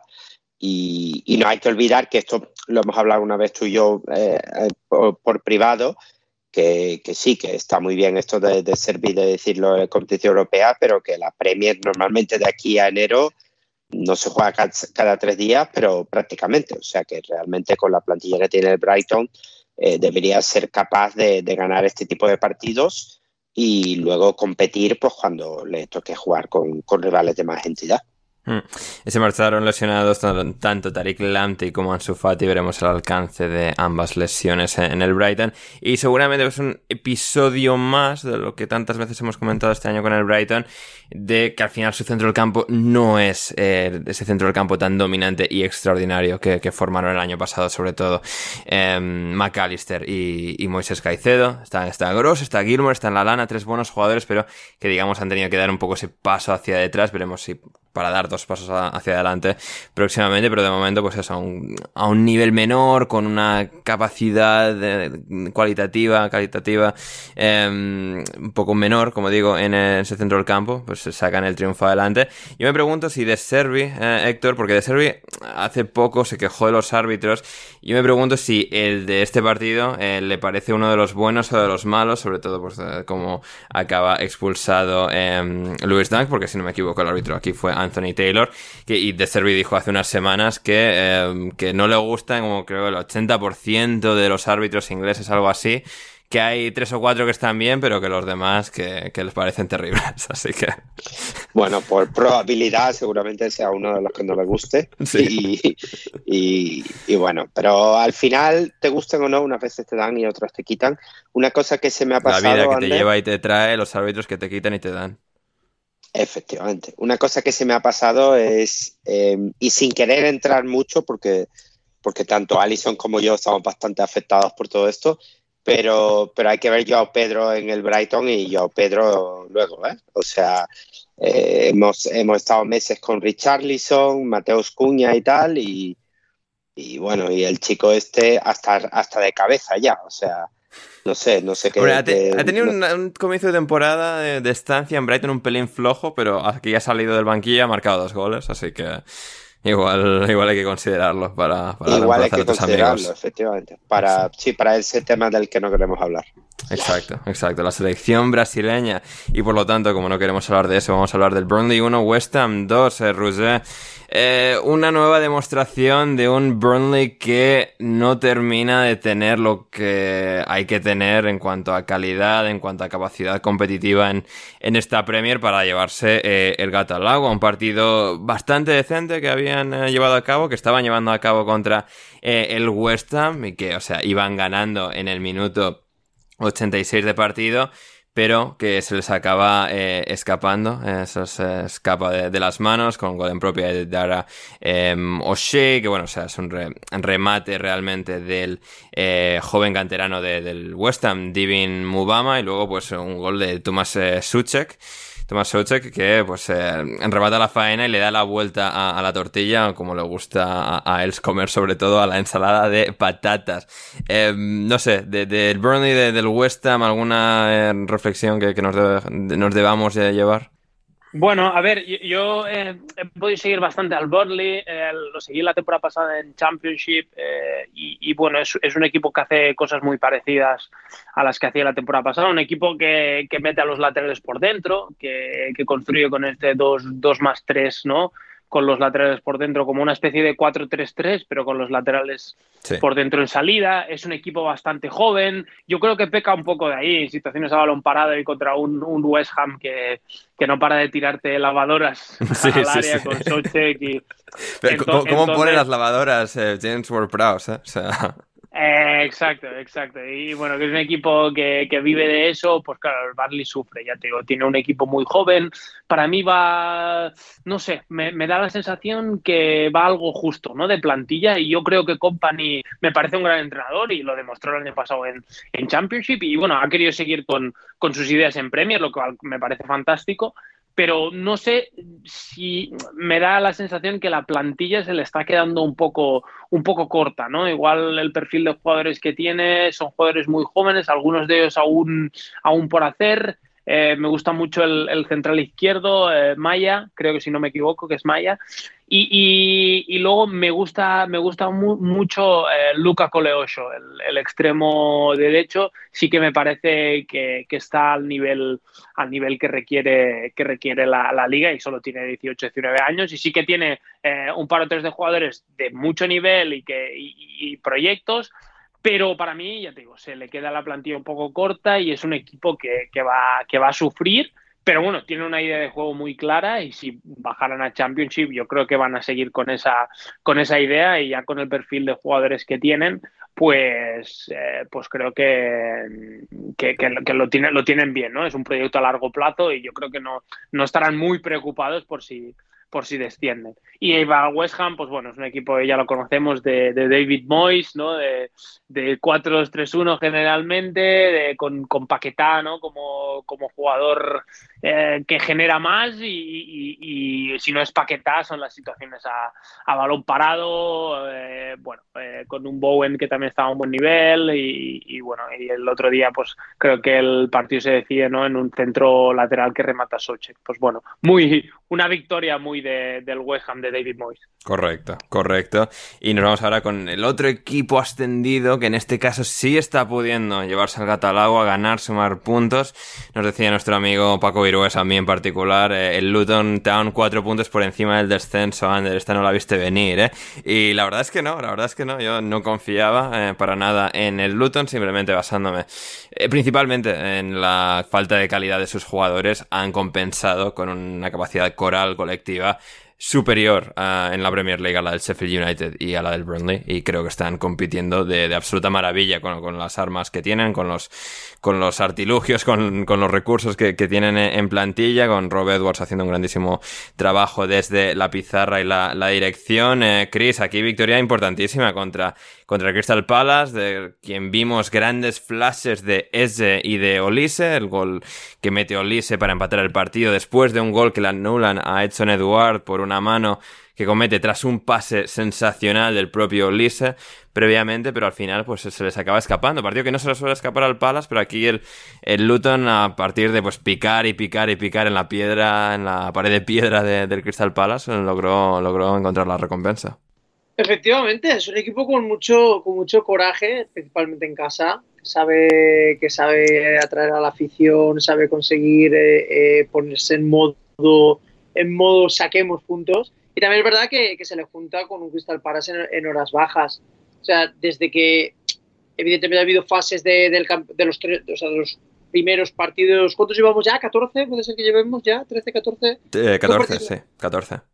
Después de 14 partidos, pues eh, ha sido difícil ver dos partidos consecutivos por una cuestión de lesión de, de, y, Olise, pero está claro que los dos son eh, los únicos que pueden dar un poco de alegría si pueden llevar realmente a, Crystal Palace a ser un equipo eh, más competente, pero a ese equipo le falta, le falta mucho. Entonces Luton se encuentra un Crystal Palace en horas bajas, en las que menos mal que ya empiezan a volver piezas, no es lo mismo no tener a Saja en un equipo donde, donde se necesita verticalidad, donde, o sea, donde hay verticalidad, pero se necesita digamos, eh, jugadores en, eh, como suelen decir, outlets que puedan recibir esos balones y puedan maximizar esas llegadas de Etze y, y Olise. Y nada, pues un Luton que va sumando puntos gracias a, digamos, al castigo impuesto, la penalización por cuestión de deuda del Everton, que hace que, que tenga un colchoncito un poco más y que pueda salirse del descenso y que, objetivamente hablando, pueda pelear por, quedarse un año más en la Premier. Hmm, eh, absolutamente. Y mientras el Burnley pierde y el Luton gana, el Sheffield United cae también del lado del Burnley. Héctor derrota dura contra el Bournemouth, que parecía que iba a ser pues, el cuarto en discordia en este caso, en esta lucha por no descender. Han acabado metiendo ahí eh, por fuerza al Everton. Veremos el Fulham, que repasando y pensando un poco el otro día eh, seguramente sea el que peor espina de los que no están en peligro, entre comillas. Pero aquí el Bournemouth por fin, por fin encontrando esa siguiente marcha, esa siguiente eh, capacidad para ya empezar a engrasar las piezas, la, compenetración eh, colectiva, coral de, este equipo, que, empieza a verse, a, relucir y que aquí pues con grandes actuaciones, especialmente de tu amigo Justin Kluivert y de Marcus Tavernier, se llevaron una gran victoria. Sí, así es. La verdad es que se notó muchísimo la diferencia de, de los proyectos, si quieres ponerlo de esa forma. El, el Bournemouth fue muy superior. Pero y, luego la, que hace Wesley Foderingham en el, en el 0-2, o sea, es ya para que aparezca la policía con un par de esposas y, y ponga orden o algo, ¿eh? porque lo, lo, lo, del Sheffield United fue palos de ciego de, de manera bastante preocupante. Sí, impresionante. No, y, ya no solo en el resultado, sino que, en momentos eh, la posesión era 80-20. O sea, era una cosa realmente, pues a veces, tampoco voy a decir yo ahora que, el Bournemouth fuera el City, pero de partidos tipo el City, en el que el, otro equipo no ve la pelota. Y ya no es una cuestión de posesión, sino que también los espacios que dejaba el Sheffield United eran importantes. Y si el Bournemouth no metió 5 o 6 goles es por falta de calidad, lo que comentábamos de Solán, que, de, que si las metiera no estaba en Bournemouth, y lo mismo de mi amigo Kluivert y el mejor del equipo que está Bernier, ese sí, sí que las metió. Y, nada, tres puntos que en su momento parecían muy importantes para salvar el proyecto de Iraola, ahora quizá un poquito menos, tanto por la victoria ante el Newcastle como, como por el tema de la sanción del Everton. Pero, pero bueno, por lo menos recuperando un poco las buenas sensaciones y ahora a ver cómo, cómo se nos plantea el, calendario de aquí a, Boxing Day, por lo menos, porque todo lo que sea sumar y no tener en cuenta que, lo del Everton no sabes si te va a salir cara o cruz, eh, para intentar alejarse un poco de los, de los tres de abajo y más viendo que, que Luton eh, está peleando más de, lo esperado, con lo cual ya no hay tanta claridad en, los tres que vayan a ocupar los puestos de descenso. Hmm. Sí, en esta, en esta ocasión, este fin de semana, Héctor volvió, volvió a impactar el, el Irasunami, podemos decir. Sí, Sí, oye, eh, yo, yo cuando veía el partido, eh, buen cuello tiene la ola, ¿eh? Tiene un cuello de Fórmula 1, ¿eh? Tiene un cuello bien, bien entrenado.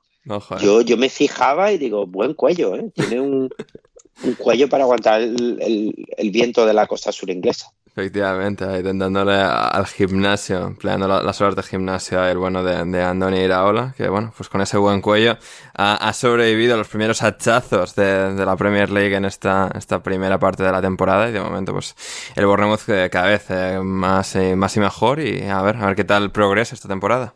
Y con esto, y con esto, de, después de pues, repaso a la jornada de la Premier League, vamos a ir ahora con una pequeña pausa publicitaria y volvemos con mucho más aquí en Alineación Indebida. Ryan Reynolds here from Mint Mobile. With the price of just about everything going up during inflation, we thought we'd bring our prices down. So to help us, we brought in a reverse auctioneer, which is apparently a thing.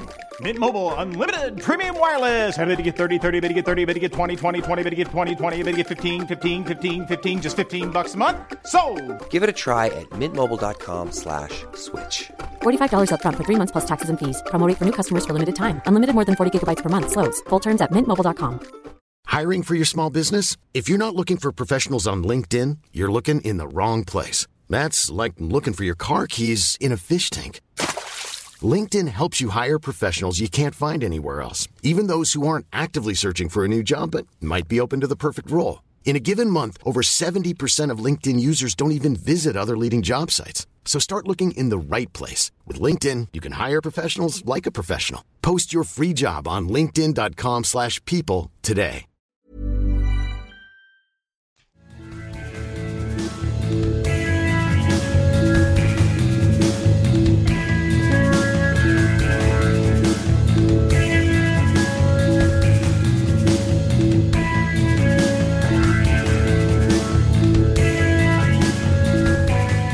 Estamos de vuelta en alineación indebida. Tenemos muchas cosas más que comentar en el día de hoy, como por ejemplo lo sucedido en Championship y en la Superliga Femenina. Em, Héctor, em, cosas más importantes de la segunda división inglesa, de la categoría de plata.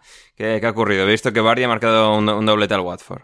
Sí, eh, Bardi ayudó al Leicester que se le atragantó un poquito el Watford eh, esta jornada, como era de esperar eh, porque el Watford sí que, sí que es cierto que no destaca por su capacidad goleadora, pero es bastante eh, sólido y, ya se preveía que, les iba a costar. Pero destacado, destacado en la jornada, eh, victoria de nuestro amigo Wayne Rooney. El Birmingham le ganó 2-1 al, Sheffield Wednesday.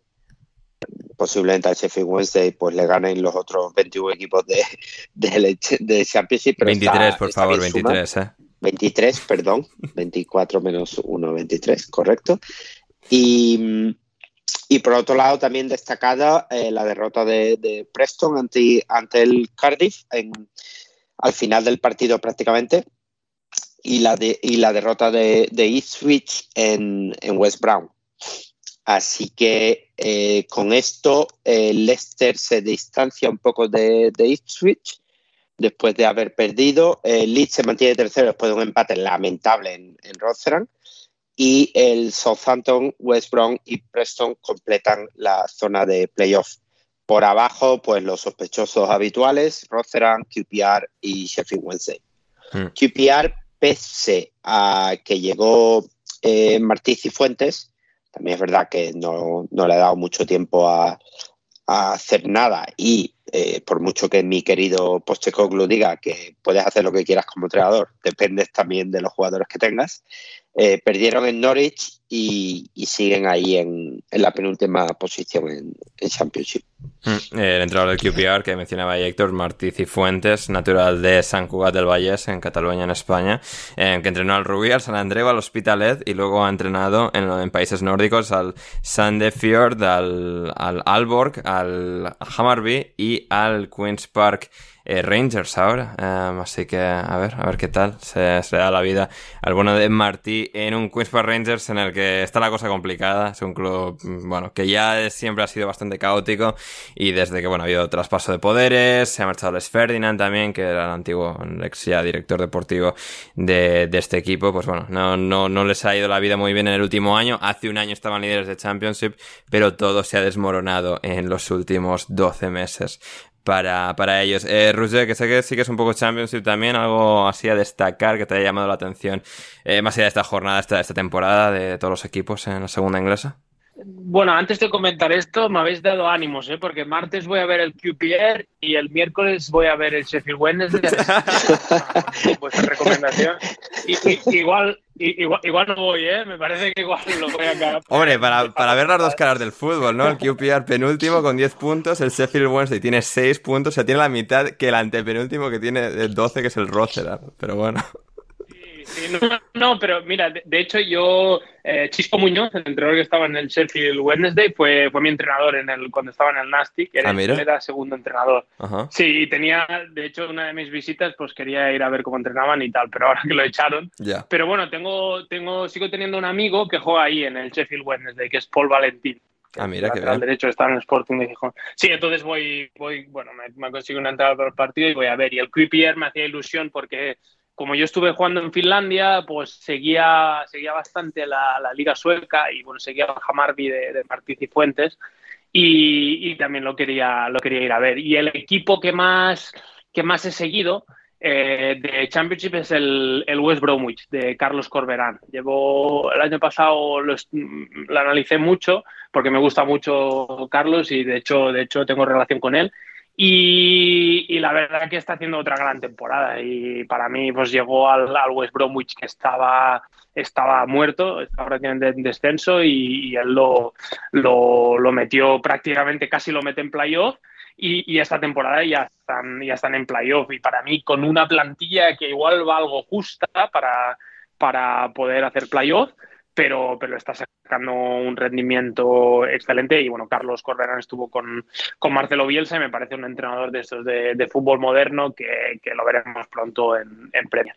Hmm, Sí, hizo un trabajo absolutamente espectacular hace dos años con el Huddersfield Town, que lo llevó a la, a la final de, del playoff de manera muy, muy sorprendente. Luego, pues él se marchó, no le fue bien en, bueno, en el auténtico caos que siempre Olympiacos, volvió bastante rápido. Sí. Y en el West Brom sí que la, la, ha vuelto a ir bien un poco con un escenario parecido al del Huddersfield, en el que él, pues, ha tenido un poco el sitio, el tiempo suficiente para, para trabajar y realmente, pues, eh, digamos, formar otro equipo que es mmm, la totalidad de sus partes más que pues, las individualidades, ¿no? Que es algo que eh, se vio mucho en Huddersfield y en West que no va sobrado de calidad, está pues ahí eh, pugnando por ese ascenso en esta, esa quinta posición de, la tabla. El está primero con 42, eh, Ipswich segundo con 39, Leeds tercero, 7 puntos por detrás con 32, eh, cuarto el Southampton con 31, quinto el West Brom con 29 y sexto el Preston con 28 que mencionaba Héctor. Esos son los puntos exactos que tienen en Championship. Así que será interesante, será interesante. Y bueno, eh, le deseamos a lo mejor a Rush con el QPR y el, y el Sheffield Wednesday este próximo martes y, y miércoles eh, en, en, sus, en, sus, respectivas visitas. Eh, muy bien, también de... de la Superliga Femenina, eh, recalcar que ha habido pues, eh, jornada, como siempre, este, fin de semana, eh, que no había copa ni nada, teníamos jornada de, liga, donde el Bristol City ha perdido 0-2 con el Manchester United, el Arsenal le ha ganado 3-0 con, con, rotundidad al West Ham, el Chelsea también por 3 goles de diferencia, pero en este caso marcando 5 en un 5-2, victoria sobre el Leicester, en el que, bueno, es un poco lo que es la gira de despedida de Emma Hayes como entrenadora del Chelsea, pero que ahora mismo pues tiene al Chelsea líder, tres puntos por encima del, del Arsenal y en este caso también seis puntos por encima de un Manchester City que en estos mismos instantes está ganando no 3-0, no 5-2, 7-0 al Tottenham Hotspur. El City había empezado un poquito flojo la temporada, el Tottenham había empezado incluso mejor, pero ahora eh, ya están, digamos, marcando la diferencia que hay entre un, un, equipo y otro, en este caso el City, pues con 16 puntos tercero, cuarto el United con 15, eh, quinto el Liverpool con 14 y sexto el Tottenham con 12, los otros resultados que nos quedaban de la jornada. El Liverpool le ganó 4-0 al Brighton y el Everton 1-2 venciendo en campo, en casa del Aston Villa. El último es el Bristol City con 4 puntos, 4 puntos también para el West Ham y, el Aston Villa por su parte también 6 puntos con el décimo, clasificado, Brighton eh, noveno con 7, eh, Everton octavo con 8 y séptimo el Leicester con 8 y antes de irnos a las preguntas Héctor que nos quedaba también algún detallito más de las divisiones todavía por debajo de, Championship, League 1 y League 2, nuestras ligas favoritas donde se vive el fútbol de manera más auténtica eh, y pura posible y también con las cámaras de, de Disney para el documental de Welcome to Wrexham. Sí, sí, totalmente. O sea, del fútbol auténtico y, de ciudades y pueblos pequeños británicos a Disney. Me gusta, me gusta la comparación. No, por, simplemente por destacar un par de cosas. En, League One, eh, entre los eh, seis primeros tenemos algunos eh, clásicos, como el Bolton Wanderers, que va líder destacado con 38 puntos. Posmo sigue peleando por subir en, en segunda posición con 36.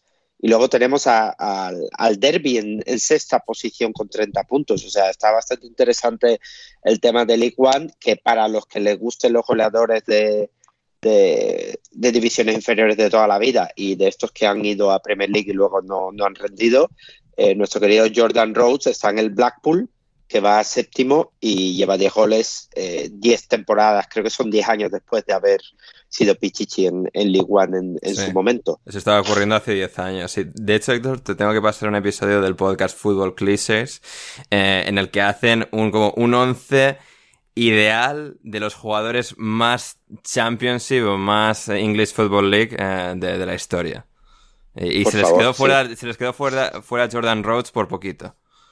Claro, hombre, hay muchos, ¿eh? hay muchos. Por eso, por eso. Pero, pero eh, la división más divertida del fútbol inglés esta temporada es League 2.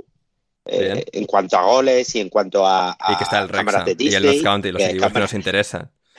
Cámaras de Disney y todo. Y en esta jornada han pasado dos cosas bastante impactantes. La primera, que el Stockport, que llevaba 11, 11 o 12 victorias consecutivas, perdió 2 a 0 eh, si no me equivoco, 2 a 1, perdona, 2 a 1 en Newport. Eh, cayó, cayó eh, el, en bolsa, el Stockport. Cayó, cayó en bolsa, efectivamente. Cayeron los stocks del, del, Stockport. Y el último equipo invicto en el fútbol profesional británico, el Mansfield, también perdió esa jornada contra el, el contra el Swindon Town, perdona, 2 a 1 y del Swindon Town, eh, tú y yo llevamos hablando un tiempo de que. ¿Está, ¿está Charlie eh, Austin ahí, alguno de estos, o sea, delanteros absurdos? Sí, sí, sí. Está Charlie Austin compartiendo delantera con el pichichi de, de League 2, Jake Young, que es un, un, chico joven cedido del Bradford, ex equipo de Mark Hughes. Y diréis, bueno, ¿y esto por qué no lo cuenta este señor? Porque este chico lleva 15 goles, el Swindon va décimo en la tabla y el Bradford va el 14 en la tabla, con 21 goles. O sea que Jake, Young, cedido del Bradford al Swindon, ha metido más de la mitad de los goles que lleva el Bradford esta temporada, jugando con otro equipo. Estupendo, maravilloso, sublime. Eh, Bradford cediendo a jugadores para que asciendan los rivales y no, y no ellos. Eh, muy bien, y con esto nos vamos a las preguntas de los, uh, nuestra querida audiencia, de nuestros queridos oyentes, antes de marcharnos eh, por hoy. Y vamos a empezar, en este caso, vamos a empezar por la pregunta de Cami, que nos dice, ¿creéis que Luis Miley será en algún momento el Miley más importante que haya existido? Ahora, como escuché en directo en el partido, está después de Miley en Argentina y de Cyrus, de Miley Cyrus. Eh, Chris, eh, ¿llegará el bueno de Luis Miley del Newcastle, centrocampista, que le dio la asistencia a Isaac, por encima en la importancia popular mundial del presidente argentino y de la cantautora norteamericana? no creo. Yo creo que el que va a ocupar todo va a ser eh, el presidente de la nación de Argentina, el gran Milei. Correcto. Yo creo que ese va a ser el que realmente va, va a coparlo todo. Más que este, este chaval no tiene 17 años, apunta maneras, porque jugar con, eh, en el centro de campo con Bruno Guimaraes y Joelinton y hacer un partido más que correcto, pues eh, tiene pinta, pero Miley se las lleva todas. Sí, em, Héctor, o sea, entiendo que ahora está muy de moda, pero ¿quién es más famoso eh, en todo el mundo? ¿Miley Cyrus o Javier Milei? Miley, ¿no? Miley, Miley Cyrus, sí. Sí, sí, claramente. Sí, sí. O sea, aquí Vox se distorsiona, ¿no? Como, o sea, Argentina y tal, es como, ah, está bien el, señor este extraño, o sea, como un torero de los años 70 español, con una mirada taciturna y las patillas y tal, pues como... Eh, es como, está de moda ahora, pero Miley es Miley Cyrus es Miley Cyrus y veremos qué tal el bueno de Luis Miley a futuro. Tendremos que verlo un poquito más, pero de momento en, en un Newcastle de exigencia, así que necesita ganar y, y, gana, o sea, partidos grandes como en este caso contra el Chelsea. De momento no desentonando para nada y jugando muy, muy bien. Nos decía también eh, Cami y otra pregunta, ¿Garnacho se considerará el mismo después del gol como se considerará a él mismo eh, después del gol como uno de los tres mejores jugadores del mundo. Los otros dos serían CR7 y Messi, pero no tiene muy claro el orden, Héctor. Sí, sí. Pues, es que esto no es Patreon, así que voy a. voy a decir sí. Voy a decir sí. Voy a dejarlo ahí. Sí. Correcto, correcto. Um, ¿tienes una opinión formada sobre el bueno de Alejandro Garnacho? Que Claro, es como con la personalidad complicada que tiene, que encima meta este gol, no sé si es bueno o malo para su desarrollo, pero bueno, ahí, está. Sí, sí, he visto un poco la celebración, bueno, bueno, un poco, bueno, voy a, voy a ahorrarme el comentario, pero, pero para mí es un exacto, exacto. Para mí es un futbolista que uf, le falta pulir muchas cosas, ¿eh? sí que es verdad que tiene tiene esa verticalidad y, tiene destellos de como el gol de hoy que son espectaculares, pero, pero hoy por ejemplo ha perdido, ha perdido muchos, muchos balones, ¿eh? y a mí cada partido que lo veo te hace un par de jugadas que dices, hostia, pero y tiene casi siempre en cada partido es verdad que tiene una situación que está a punto de meter un golazo o, o, una jugada de estas que se va de 3-4, eh, pero, pero siempre también me da la sensación que, como he dicho antes, que los extremos del United y Garnacho en particular pierden demasiados balones ¿no? y afectan demasiado al juego de su equipo. Hmm, sí, totalmente de acuerdo. Oscar eh, Galeano, para Héctor, el Newcastle tiene una especie de competición interna de competir en tres competiciones diferentes con 13, 15 tíos eh, no disponibles por jornada. ¿Van a por el récord? Sí, van a, y van a por el récord y sin embargo no son de los habituales que, bueno, excepto Trippier en Bournemouth, no veo yo tampoco demasiados llantos al respecto, ¿eh? en comparación con otros que en cuanto mm. faltan tres o cuatro ya se acaba el mundo o, o incluso mm, genios, genios de la táctica y lo que no es la táctica que desde el martes dice que le van a faltar ocho y lo juegan todos es verdad, no... no estaba lesionado, ¿no? iba el City a, desmoronarse por completo. ¿Qué, ha pasado? Es correcto, es correcto. Todos, todos lesionados y, y creo que desde ayer a las 3 de la tarde están todos lesionados y se van a recuperar milagrosamente para el próximo partido. La, magia del fútbol, que a pesar de que los poderes oscuros de este deporte no quieren ver al City reinar, eh, al final eh, la mística, los dioses del fútbol sí Así que ahí, está, en las recuperaciones milagrosas del Manchester City y de tantos otros equipos que, seguramente hayan tenido eh, jornadas complejas. Me sorprendió que hubiese, eh, para lo que son ellos, pocas quejas de Klopp y Guardiola de tener que jugar el sábado al mediodía después de parón internacional, pero eh, quizás también estén esté creciendo y madurando ellos también. para Chris, ¿el Aston Villa va a ganar la Premier League? Pregunta el bueno de Oscar Galeano. Poco fliparse. Un poquito. Pero oye, o sea, si nos llegan a decir hace un año que el Aston Villa va a hacer este, estos 12 meses siguientes, seguramente les, les, hubiésemos llamado flipados también, pero... No, yo creo que este año acabará quinto. No, no le veo suficiente solidez. A ver, hay que verlo. A ver, eh, mola ver al, al, Aston Villa porque es una propuesta distinta, sobre todo con la, o sea, siendo tan directos y con la línea defensiva tan alta. Pero de ahí a que, a que pueda consistentemente, después de 38 jornadas, estar por encima, o sea, de disputarle un puesto al Tottenham, Manchester United y Chelsea, sigo pensando que Manchester United y el Newcastle, espérate, porque el Newcastle ahora está en alza. Nah, quinto y da gracias. Hmm, sí, es lo, es lo más probable, pero bueno, será interesante de, ver aún así. Eh, em, para Héctor, sensaciones de la derrota de Brasil con Argentina. Bueno, no queríamos hablar de esto, así que podemos em, esquivar la pregunta si quieres, Héctor, pero no sé, ¿tienes algo que decir? Eh, sí, eh, tengo que preguntar cuál de todas. claro. la, más reciente. sobre, pues, Maracaná.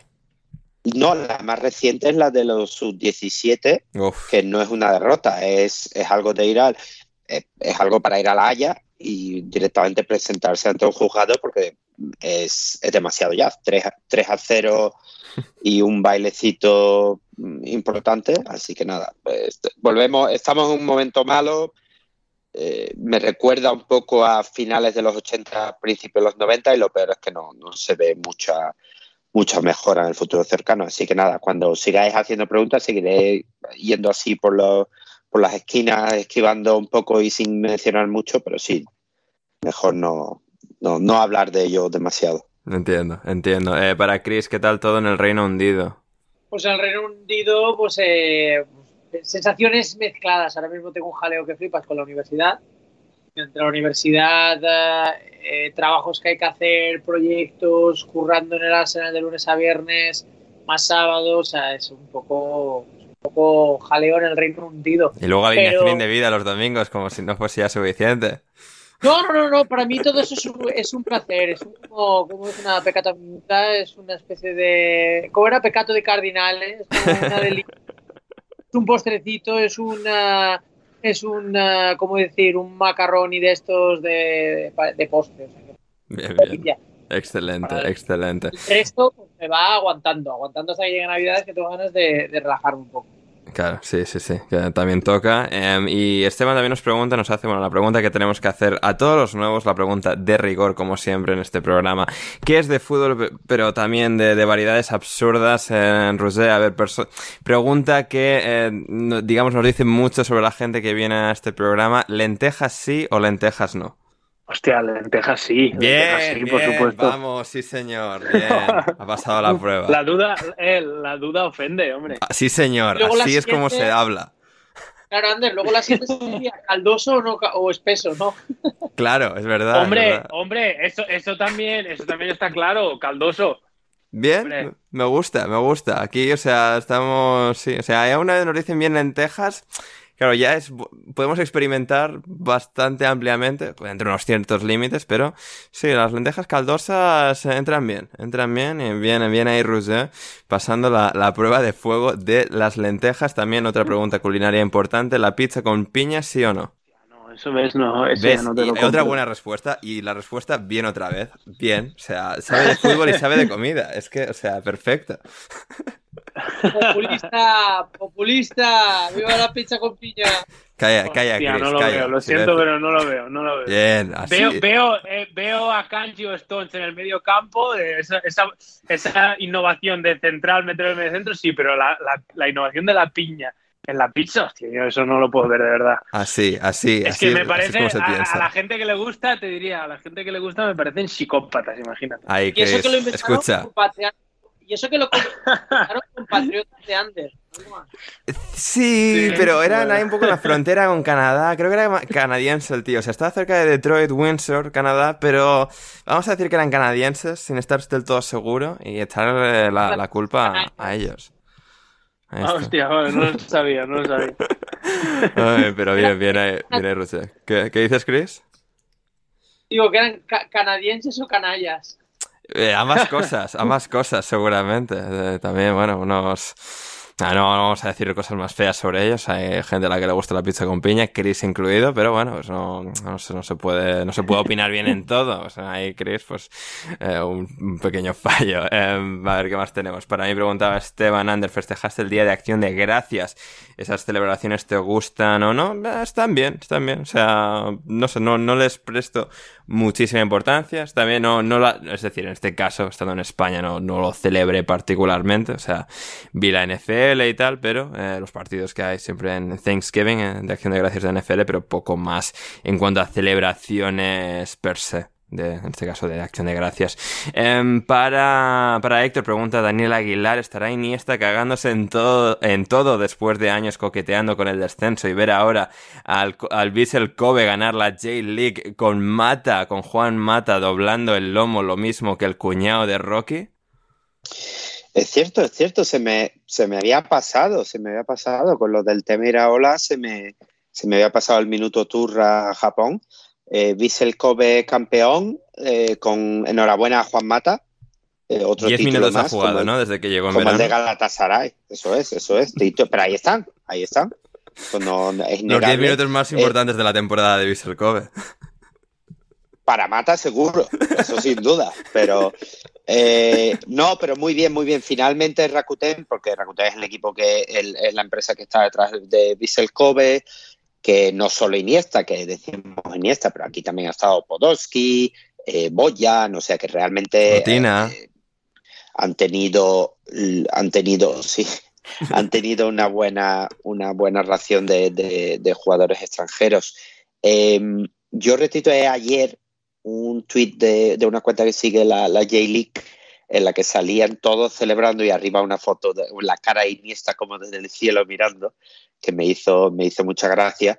Pero, pero bueno, no es culpa de Iniesta, ni mucho menos. Es simplemente que, los fichajes se han hecho con un poco más de cabeza, eh, un poco más pensando en el equipo, que no, no es Iniesta uno de esos jugadores que, perjudique tanto al equipo, sino que simplemente no, ha tenido suerte con el resto de la planificación deportiva y eh, también un poco, un poco la caída de rendimiento de, de Yokohama Marinos. Así que nada, enhorabuena Mata, enhorabuena a Vissel Kobe, creo que es el, no sé si es el noveno o décimo campeón distinto, una cosa así, no sé, leí algo así, pero no, no recuerdo ahora bien, pero muchos campeones diferentes. Esto es como Brasil, ¿no? En Japón, los, los 10, 12 grandes.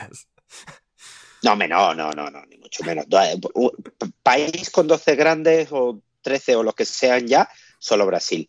Pero no, pero en Japón lo que, lo que hay es mucho, mucho cambio, la verdad. No, no suele haber desde Kawasaki frontal hace unos años, no suele haber tampoco grandes dinastías en los últimos, eso, 10, 12 años. No, no solía ser el Kashima Antlers. Eso antes, sí, eso en los 90 sí que fue Kashima Antlers. Kashima Cuernos, me encanta. El Kashima Antlers, sí, señor.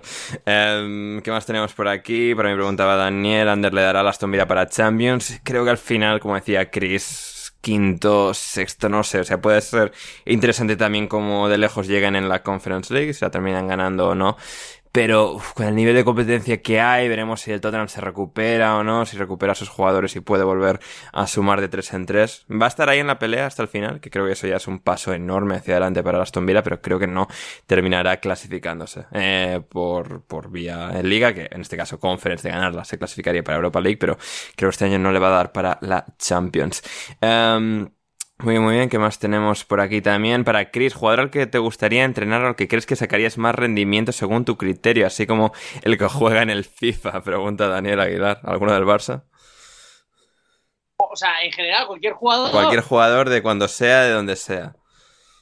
Uh, ah, pues a lo mejor, pues mira, eh, buena pregunta. Yo diría ahora la Minya Mal. Ojo, eh. Porque yo creo que, porque yo creo que la Minya Mal.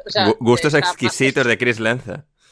No, no, no, pero es más que nada porque evidentemente tiene una calidad técnica espectacular, pero yo creo que psicológicamente, psicológicamente, no es que no esté preparado, sino que yo creo que le atenaza demasiado la situación del Barça y encara mucho menos que en la selección española o en, eh, o en categorías inferiores por obvias razones, porque los pesos de los grandes pesos, o sea, los que llevan el peso del equipo, pues evidentemente hay una presión psicológica, pero yo creo que trabajaría más el aspecto psicológico, porque a qué le voy a enseñar yo a la niña más.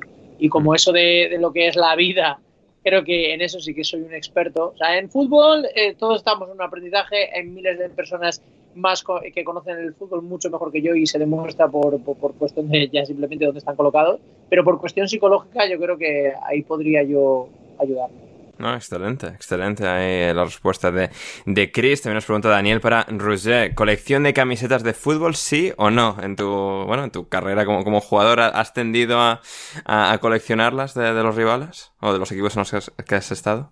Hombre, me, ya me gustaría a mí, ya me gustaría a mí, ¿no? Porque es, nos dan, pues a mí, por ejemplo, me dan dos, dos camisetas. Entonces, claro. claro, no puedo, no puedo cambiar. Sí que he tenido, bueno, una vez una vez fui convocado a un, a un Nastic Getafe de, de, segunda división y sí que no me la cambié, se la pedí al Racen, no sé si os acordaréis, ese ah, medio ¿sí? centro del, sí, del sí. Getafe mítico, sí, me la, y me la dio, hombre, si hubiera jugado en un nivel un poco más... más ah, sí, jugué, jugué una final de Copa Cataluña contra el Girona de Pablo Machín y me dio su camiseta Cristian, Cristian Herrera, pero me hubiera encantado, si hubiera jugado un poco más arriba, pues sí que hubiera podido hacer intercambios, pero, claro. pero que va, al nivel que estoy no, pero sí me encantaría y sí que tengo colección de, de todos los equipos que yo he estado, sí que tengo colección de, de mis camisetas. Ah, mira, bien, bien, no, no, excelente, excelente ahí, ahí Roger. Eh, muy bien, vamos ya, muy bien, vamos ya con las últimas, las últimas que tenemos aquí, eh, eh, así rápidas de eh, Lobato para Chris, ¿qué chiste de mal gusto crees que Pep le dijo a Darwin para que reaccionara así? Que no lo hemos comentado esto, pero Darwin después del partido, como bueno uruguayo ahí, que, que no se achanta de cara eh, contra, contra el bueno de Guardiola.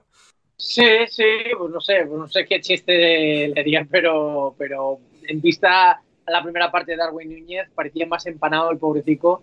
Yeah. O sea, se le veía que, que, que el, el, el, juego le pasaba por todos los lados. Luego uh -huh. se empezó a entonar un poco más, pero yo creo que seguramente le diría alguna cosita de en plan, pero ¿qué estabas en la luna de Valencia o qué en la primera ¿Qué diría, ¿vale? Oh, yeah, yeah. Y ahí ya se... se... Sí. Para Roger, pregunta importante también de, bueno, algo, un tema candente últimamente, en redes sociales sobre todo, esto lo sacas a la vida real y la gente no sabe de qué, de qué le estás hablando. Eh, ¿Cuántas veces a, al día piensas en el Imperio Romano, Roger? ¿Yo? ¿Cuántas veces al día pienso en el Imperio Romano? Correcto. Pero el Imperio Romano tal cual, ¿eh? Tal cual, el concepto. Es como, va, el Imperio Romano, cómo mola. Una vez igual pienso en Julio César, pero, pero poco, poco. Bien. Bien, buena respuesta. Persona, persona seria y decente y no, no sumida en los memes de Twitter. No, nos gusta, nos gusta. Um, y ya vamos rematando la de, en este caso, eh, eh, para, de José, para todos, ¿cuál es mejor? ¿La chilena de Cristiano Ronaldo en Turín con el Real Madrid en 2018 o la de Alejandro Garnacho hoy con el United contra el Everton? Héctor, ¿cuál es mejor? ¿Qué, eh, José, ¿qué José? Alcoba. La de Garnacho. La de Garnacho es mucho mejor. Infi pero infinitamente mejor. O sea, me, premio Puskas, no, no solo esta temporada, sino espero que las próximas tres, solo por el gol de hoy. El gol es tan bueno, Héctor, que le resta mérito a aquel gol de Cristiano con el Madrid contra la Juventus. Sin duda, sin duda, ah, sin duda sin duda. Vamos, eh, sí, pero sin duda. Yo eh, te he preguntado que José, porque si hubiera sido claro. hubiera hecho la de Rooney, de hecho, que, creo que es mejor. Sí, pero, sí. pero siendo José Alcoba, la de Garnacho, y vamos, espero, espero y deseo que, que ahora mismo él esté pensando que, que, es el nuevo bicho y que tiene que, que vivir para él. Hmm, efectivamente. Eh, Roger, ¿tú con cuál te quedas? En, de entre la de. Bueno, la de Rooney, vamos a decir, la de Cristiano en Turín en ese momento y la de, y la de Garnacho. Fua, las tendría que ver a las tres repetidas de nuevo, pero yeah. la de Garnacho hoy me ha parecido increíble. O sea, me ha parecido. Sí, es que es... Yo creo que es la más difícil, la más difícil de, de todas, la más espectacular, seguramente. Sí, eso te iba a decir. Es como hay. Es donde más distancia hay, si no me equivoco, de los tres remates y hay como esta enormidad del remate. Claro. Parece hasta eh, ficticio de cómo le pega desde tan lejos la fuerza, cómo entra el balón. Es como parece que, que has visto una, una, simulación, pero, pero sí, sí, es muy sí. buena ahí. Um, Chris. Pues si comparamos Everton, Manchester City o Juventus en unos cuartos de final de una Champions League. Vaya. con la de Cristiano no hace falta decir nada más, como diría Schuster. Bien, bien, sí. Yo, a ver, entre las tres, para, mí la de Rooney siempre tendrá un lugar especial. La de Cristiano me gusta mucho también aquel día en, en Italia. Pero si es que la de Garnacho, se tendría que, igual que Roger, ver un poco las tres back to back, porque, o sea, se está como muy eh, presionada en la, en la mente ahora mismo y la verdad es que es buenísima la, la, chilena de Garnacho.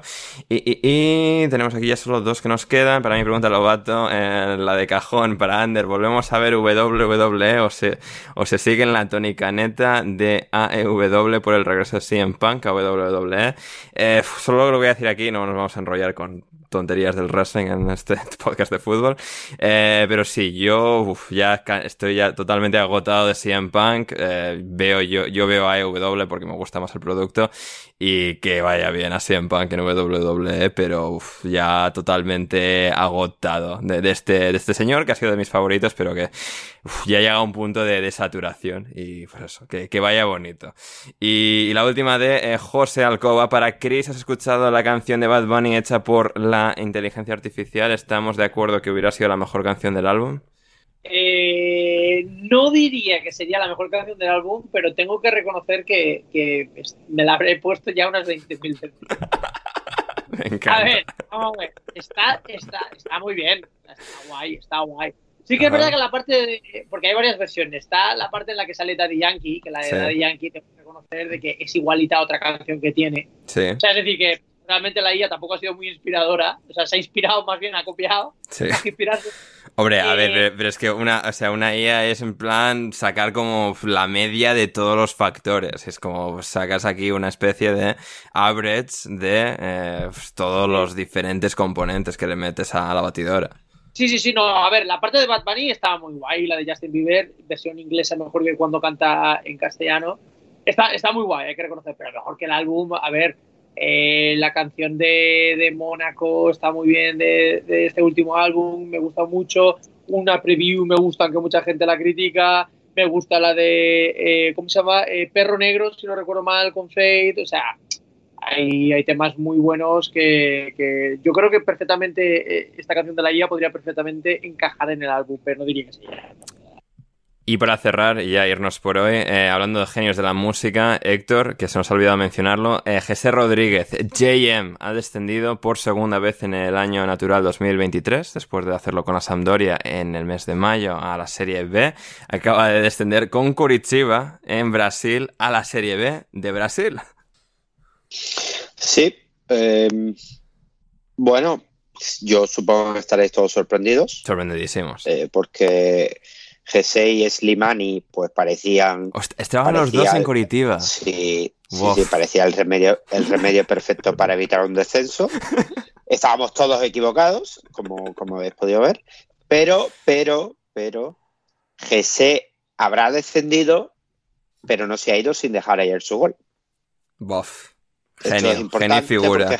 claro, porque se piensa en sus fans, él sabe la tristeza que esto va a traer y, sobre todo en, en Curitiba, que no va a durar nada, que supongo que ya habrá cogido un vuelo y se habrá ido allí, eh, pero él ha dejado un gol porque, porque bueno, al final los momentos amargos también pueden tener un poco de dulce y esta es para recordarlo. Efectivamente, efectivamente. Eh, grandes palabras de, Héctor. Creo que con esto nos vamos a ir eh, por hoy seguida a Roger en Twitter en arroba Ruchi con 4, con X con 4 y y el número 4 al final. El link en la descripción. Pincháis ahí, le dais a seguir y, resuelto. A Chris en arroba CMLence, en Instagram en arroba Chris.marenolence, que está un poco más activo ahí.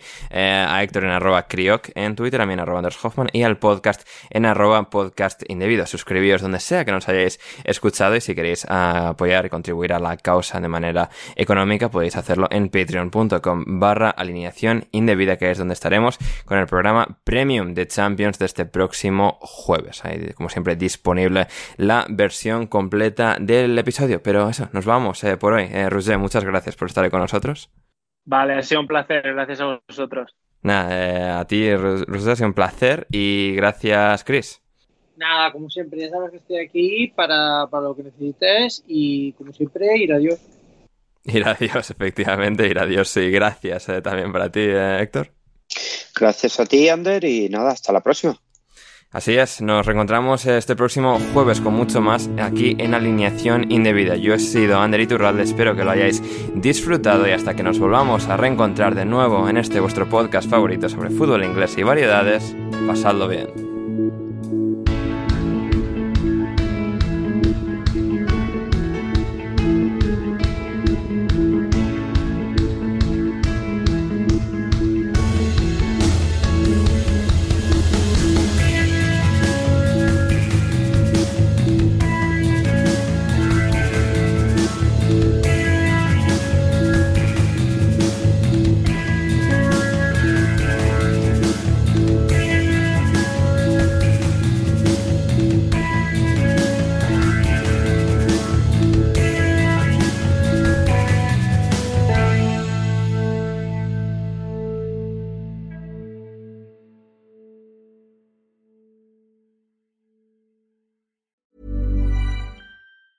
Hey, it's Danny Pellegrino from Everything Iconic. Ready to upgrade your style game without blowing your budget? Check out Quince. They've got all the good stuff shirts and polos, activewear, and fine leather goods, all at 50 to 80% less than other high end brands.